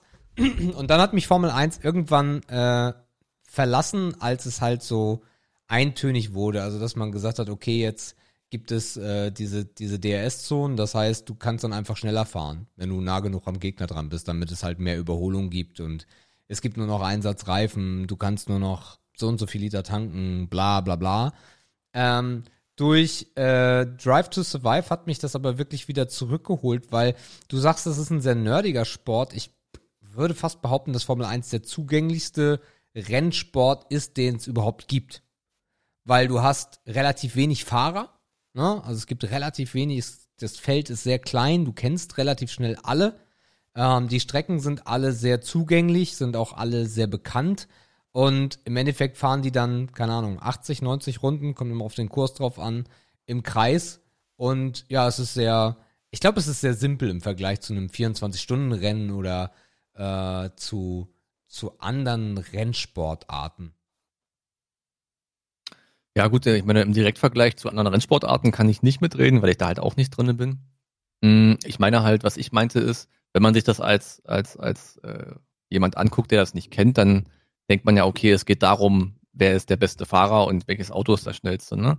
Aber um da so die Feinheiten herauszufinden, dann muss man ja halt wirklich tief einsteigen, ne? Also und das und diese Tiefe musst du halt bei anderen Sportarten halt nicht aufbringen oder das Spezialwissen Ja. um jetzt zu verstehen, warum ist das Spiel so ausgegangen, warum hat die Mannschaft gewonnen, warum hat der Spieler gewonnen, warum hat der Fahrer gewonnen. Also die- diese Detailebene ist dann schon, finde ich, eine ganz andere als bei anderen Sportarten, die man natürlich mit Rennsport vielleicht auch nicht zwingend vergleichen sollte, mhm. macht auch keinen Sinn, Schach mit Fußball zu vergleichen. Das ist auch ein Sport. Aber irgendwie muss man halt drauf gucken, wenn man keine Ahnung hat. Und das ist dann halt sehr von oben und halt sehr wenig Tiefe. Mhm. Okay, ja, gut, verstehe ich. Also grundsätzlich würde ich sagen, also ich werde mir morgen auf jeden Fall das Rennen mal anschauen. Äh, jetzt fährt ja auch der Michael Schumacher Sohn mit. Das zweite Rennen ist morgen ist glaube ich Monza, wenn mich alles täuscht. Ähm, und das werde ich mir mal wieder reinziehen. Ich bin gespannt, ob ich das ganze Rennen durchhalte. Bis dahin bleibt Formel 1 insgesamt für mich aber Schmutz. Ja, meine Erinnerungen sind auch eher so, mein Vater hat das gern geguckt, so sonntags äh, auf der Couch, dann sind alle irgendwie eingepennt, dann sind sie irgendwann wieder aufgewacht. Ich glaube, der hat es auch nur geguckt, weil er Bock hatte, dass irgendwie ein Crash beim Start passiert. Ja, das klar, ist auch ja, dieser Entertaining-Faktor, Ja. was glaube ich heutzutage auch nicht mehr passiert, oder? Oh doch, Also im Vergleich oh doch, früher, letztes Jahr ist fast jemand gestorben. Ja, aber ich meine, also gefühlt hast du früher bei jedem Start irgendwie gekracht. Nee, es kracht auch heute immer noch sehr viel. Ah, okay, gut. Leute schieben sich raus. Da passiert Ja. schon eine ganze Menge. Also der Start war der Höhepunkt und dann ist man mehr oder weniger immer in den Schlafzustand abgerutscht. Deswegen meinte ich ja, das ist bei, das ist beim Fahrradfahren bei Tour de France irgendwie genauso, ne? Da ist zwar der Start nicht wirklich wichtig, aber das sind so, da kann man so beiwohnen, ohne aktiv irgendwie dabei zu sein, wenn das Mhm. läuft im Fernsehen. Mhm. Na, schwierig. Stimmt. Ja.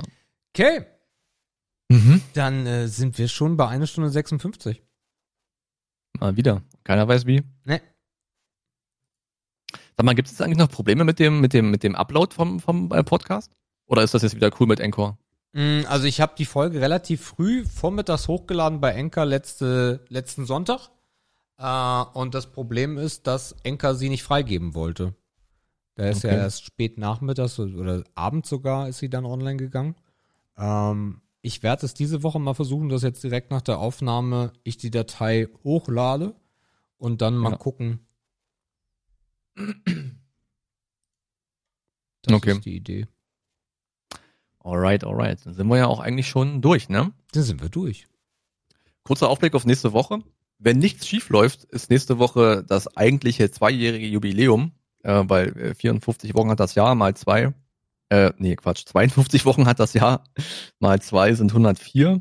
Und äh, wenn der Kalender passt, wird auch Patrick hier nächste Woche mit uns sitzen und eine wunderbare 104 mit uns zusammen aufzeichnen. Die Vorzeichen sagen, es sieht gut aus für seine Teilnahme. Das klären wir jetzt nochmal im Detail ab. Und ähm, dann sehen wir uns ja nächste Woche zu dritt mal wieder. Das ist auch äh, sehr nice.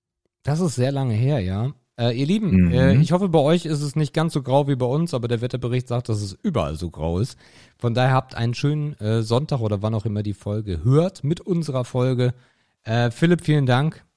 Ähm, ja, die anderen vielleicht ladet ihr euch einfach mal Enker runter ähm, und schickt uns eine Sprachnachricht, das wäre sehr schön. In diesem Sinne, reingehauen, wieder schauen. Tschüss. Ja, ebenso auch von mir. Bleibt, bleibt geschmeidig. Äh, guckt den Film. Also selten sind wir uns bei einem Film so einig wie dieses Mal gewesen. Äh, lasst es euch nicht entgehen und dann bis zu 104 im, äh, im Trialog. Ciao.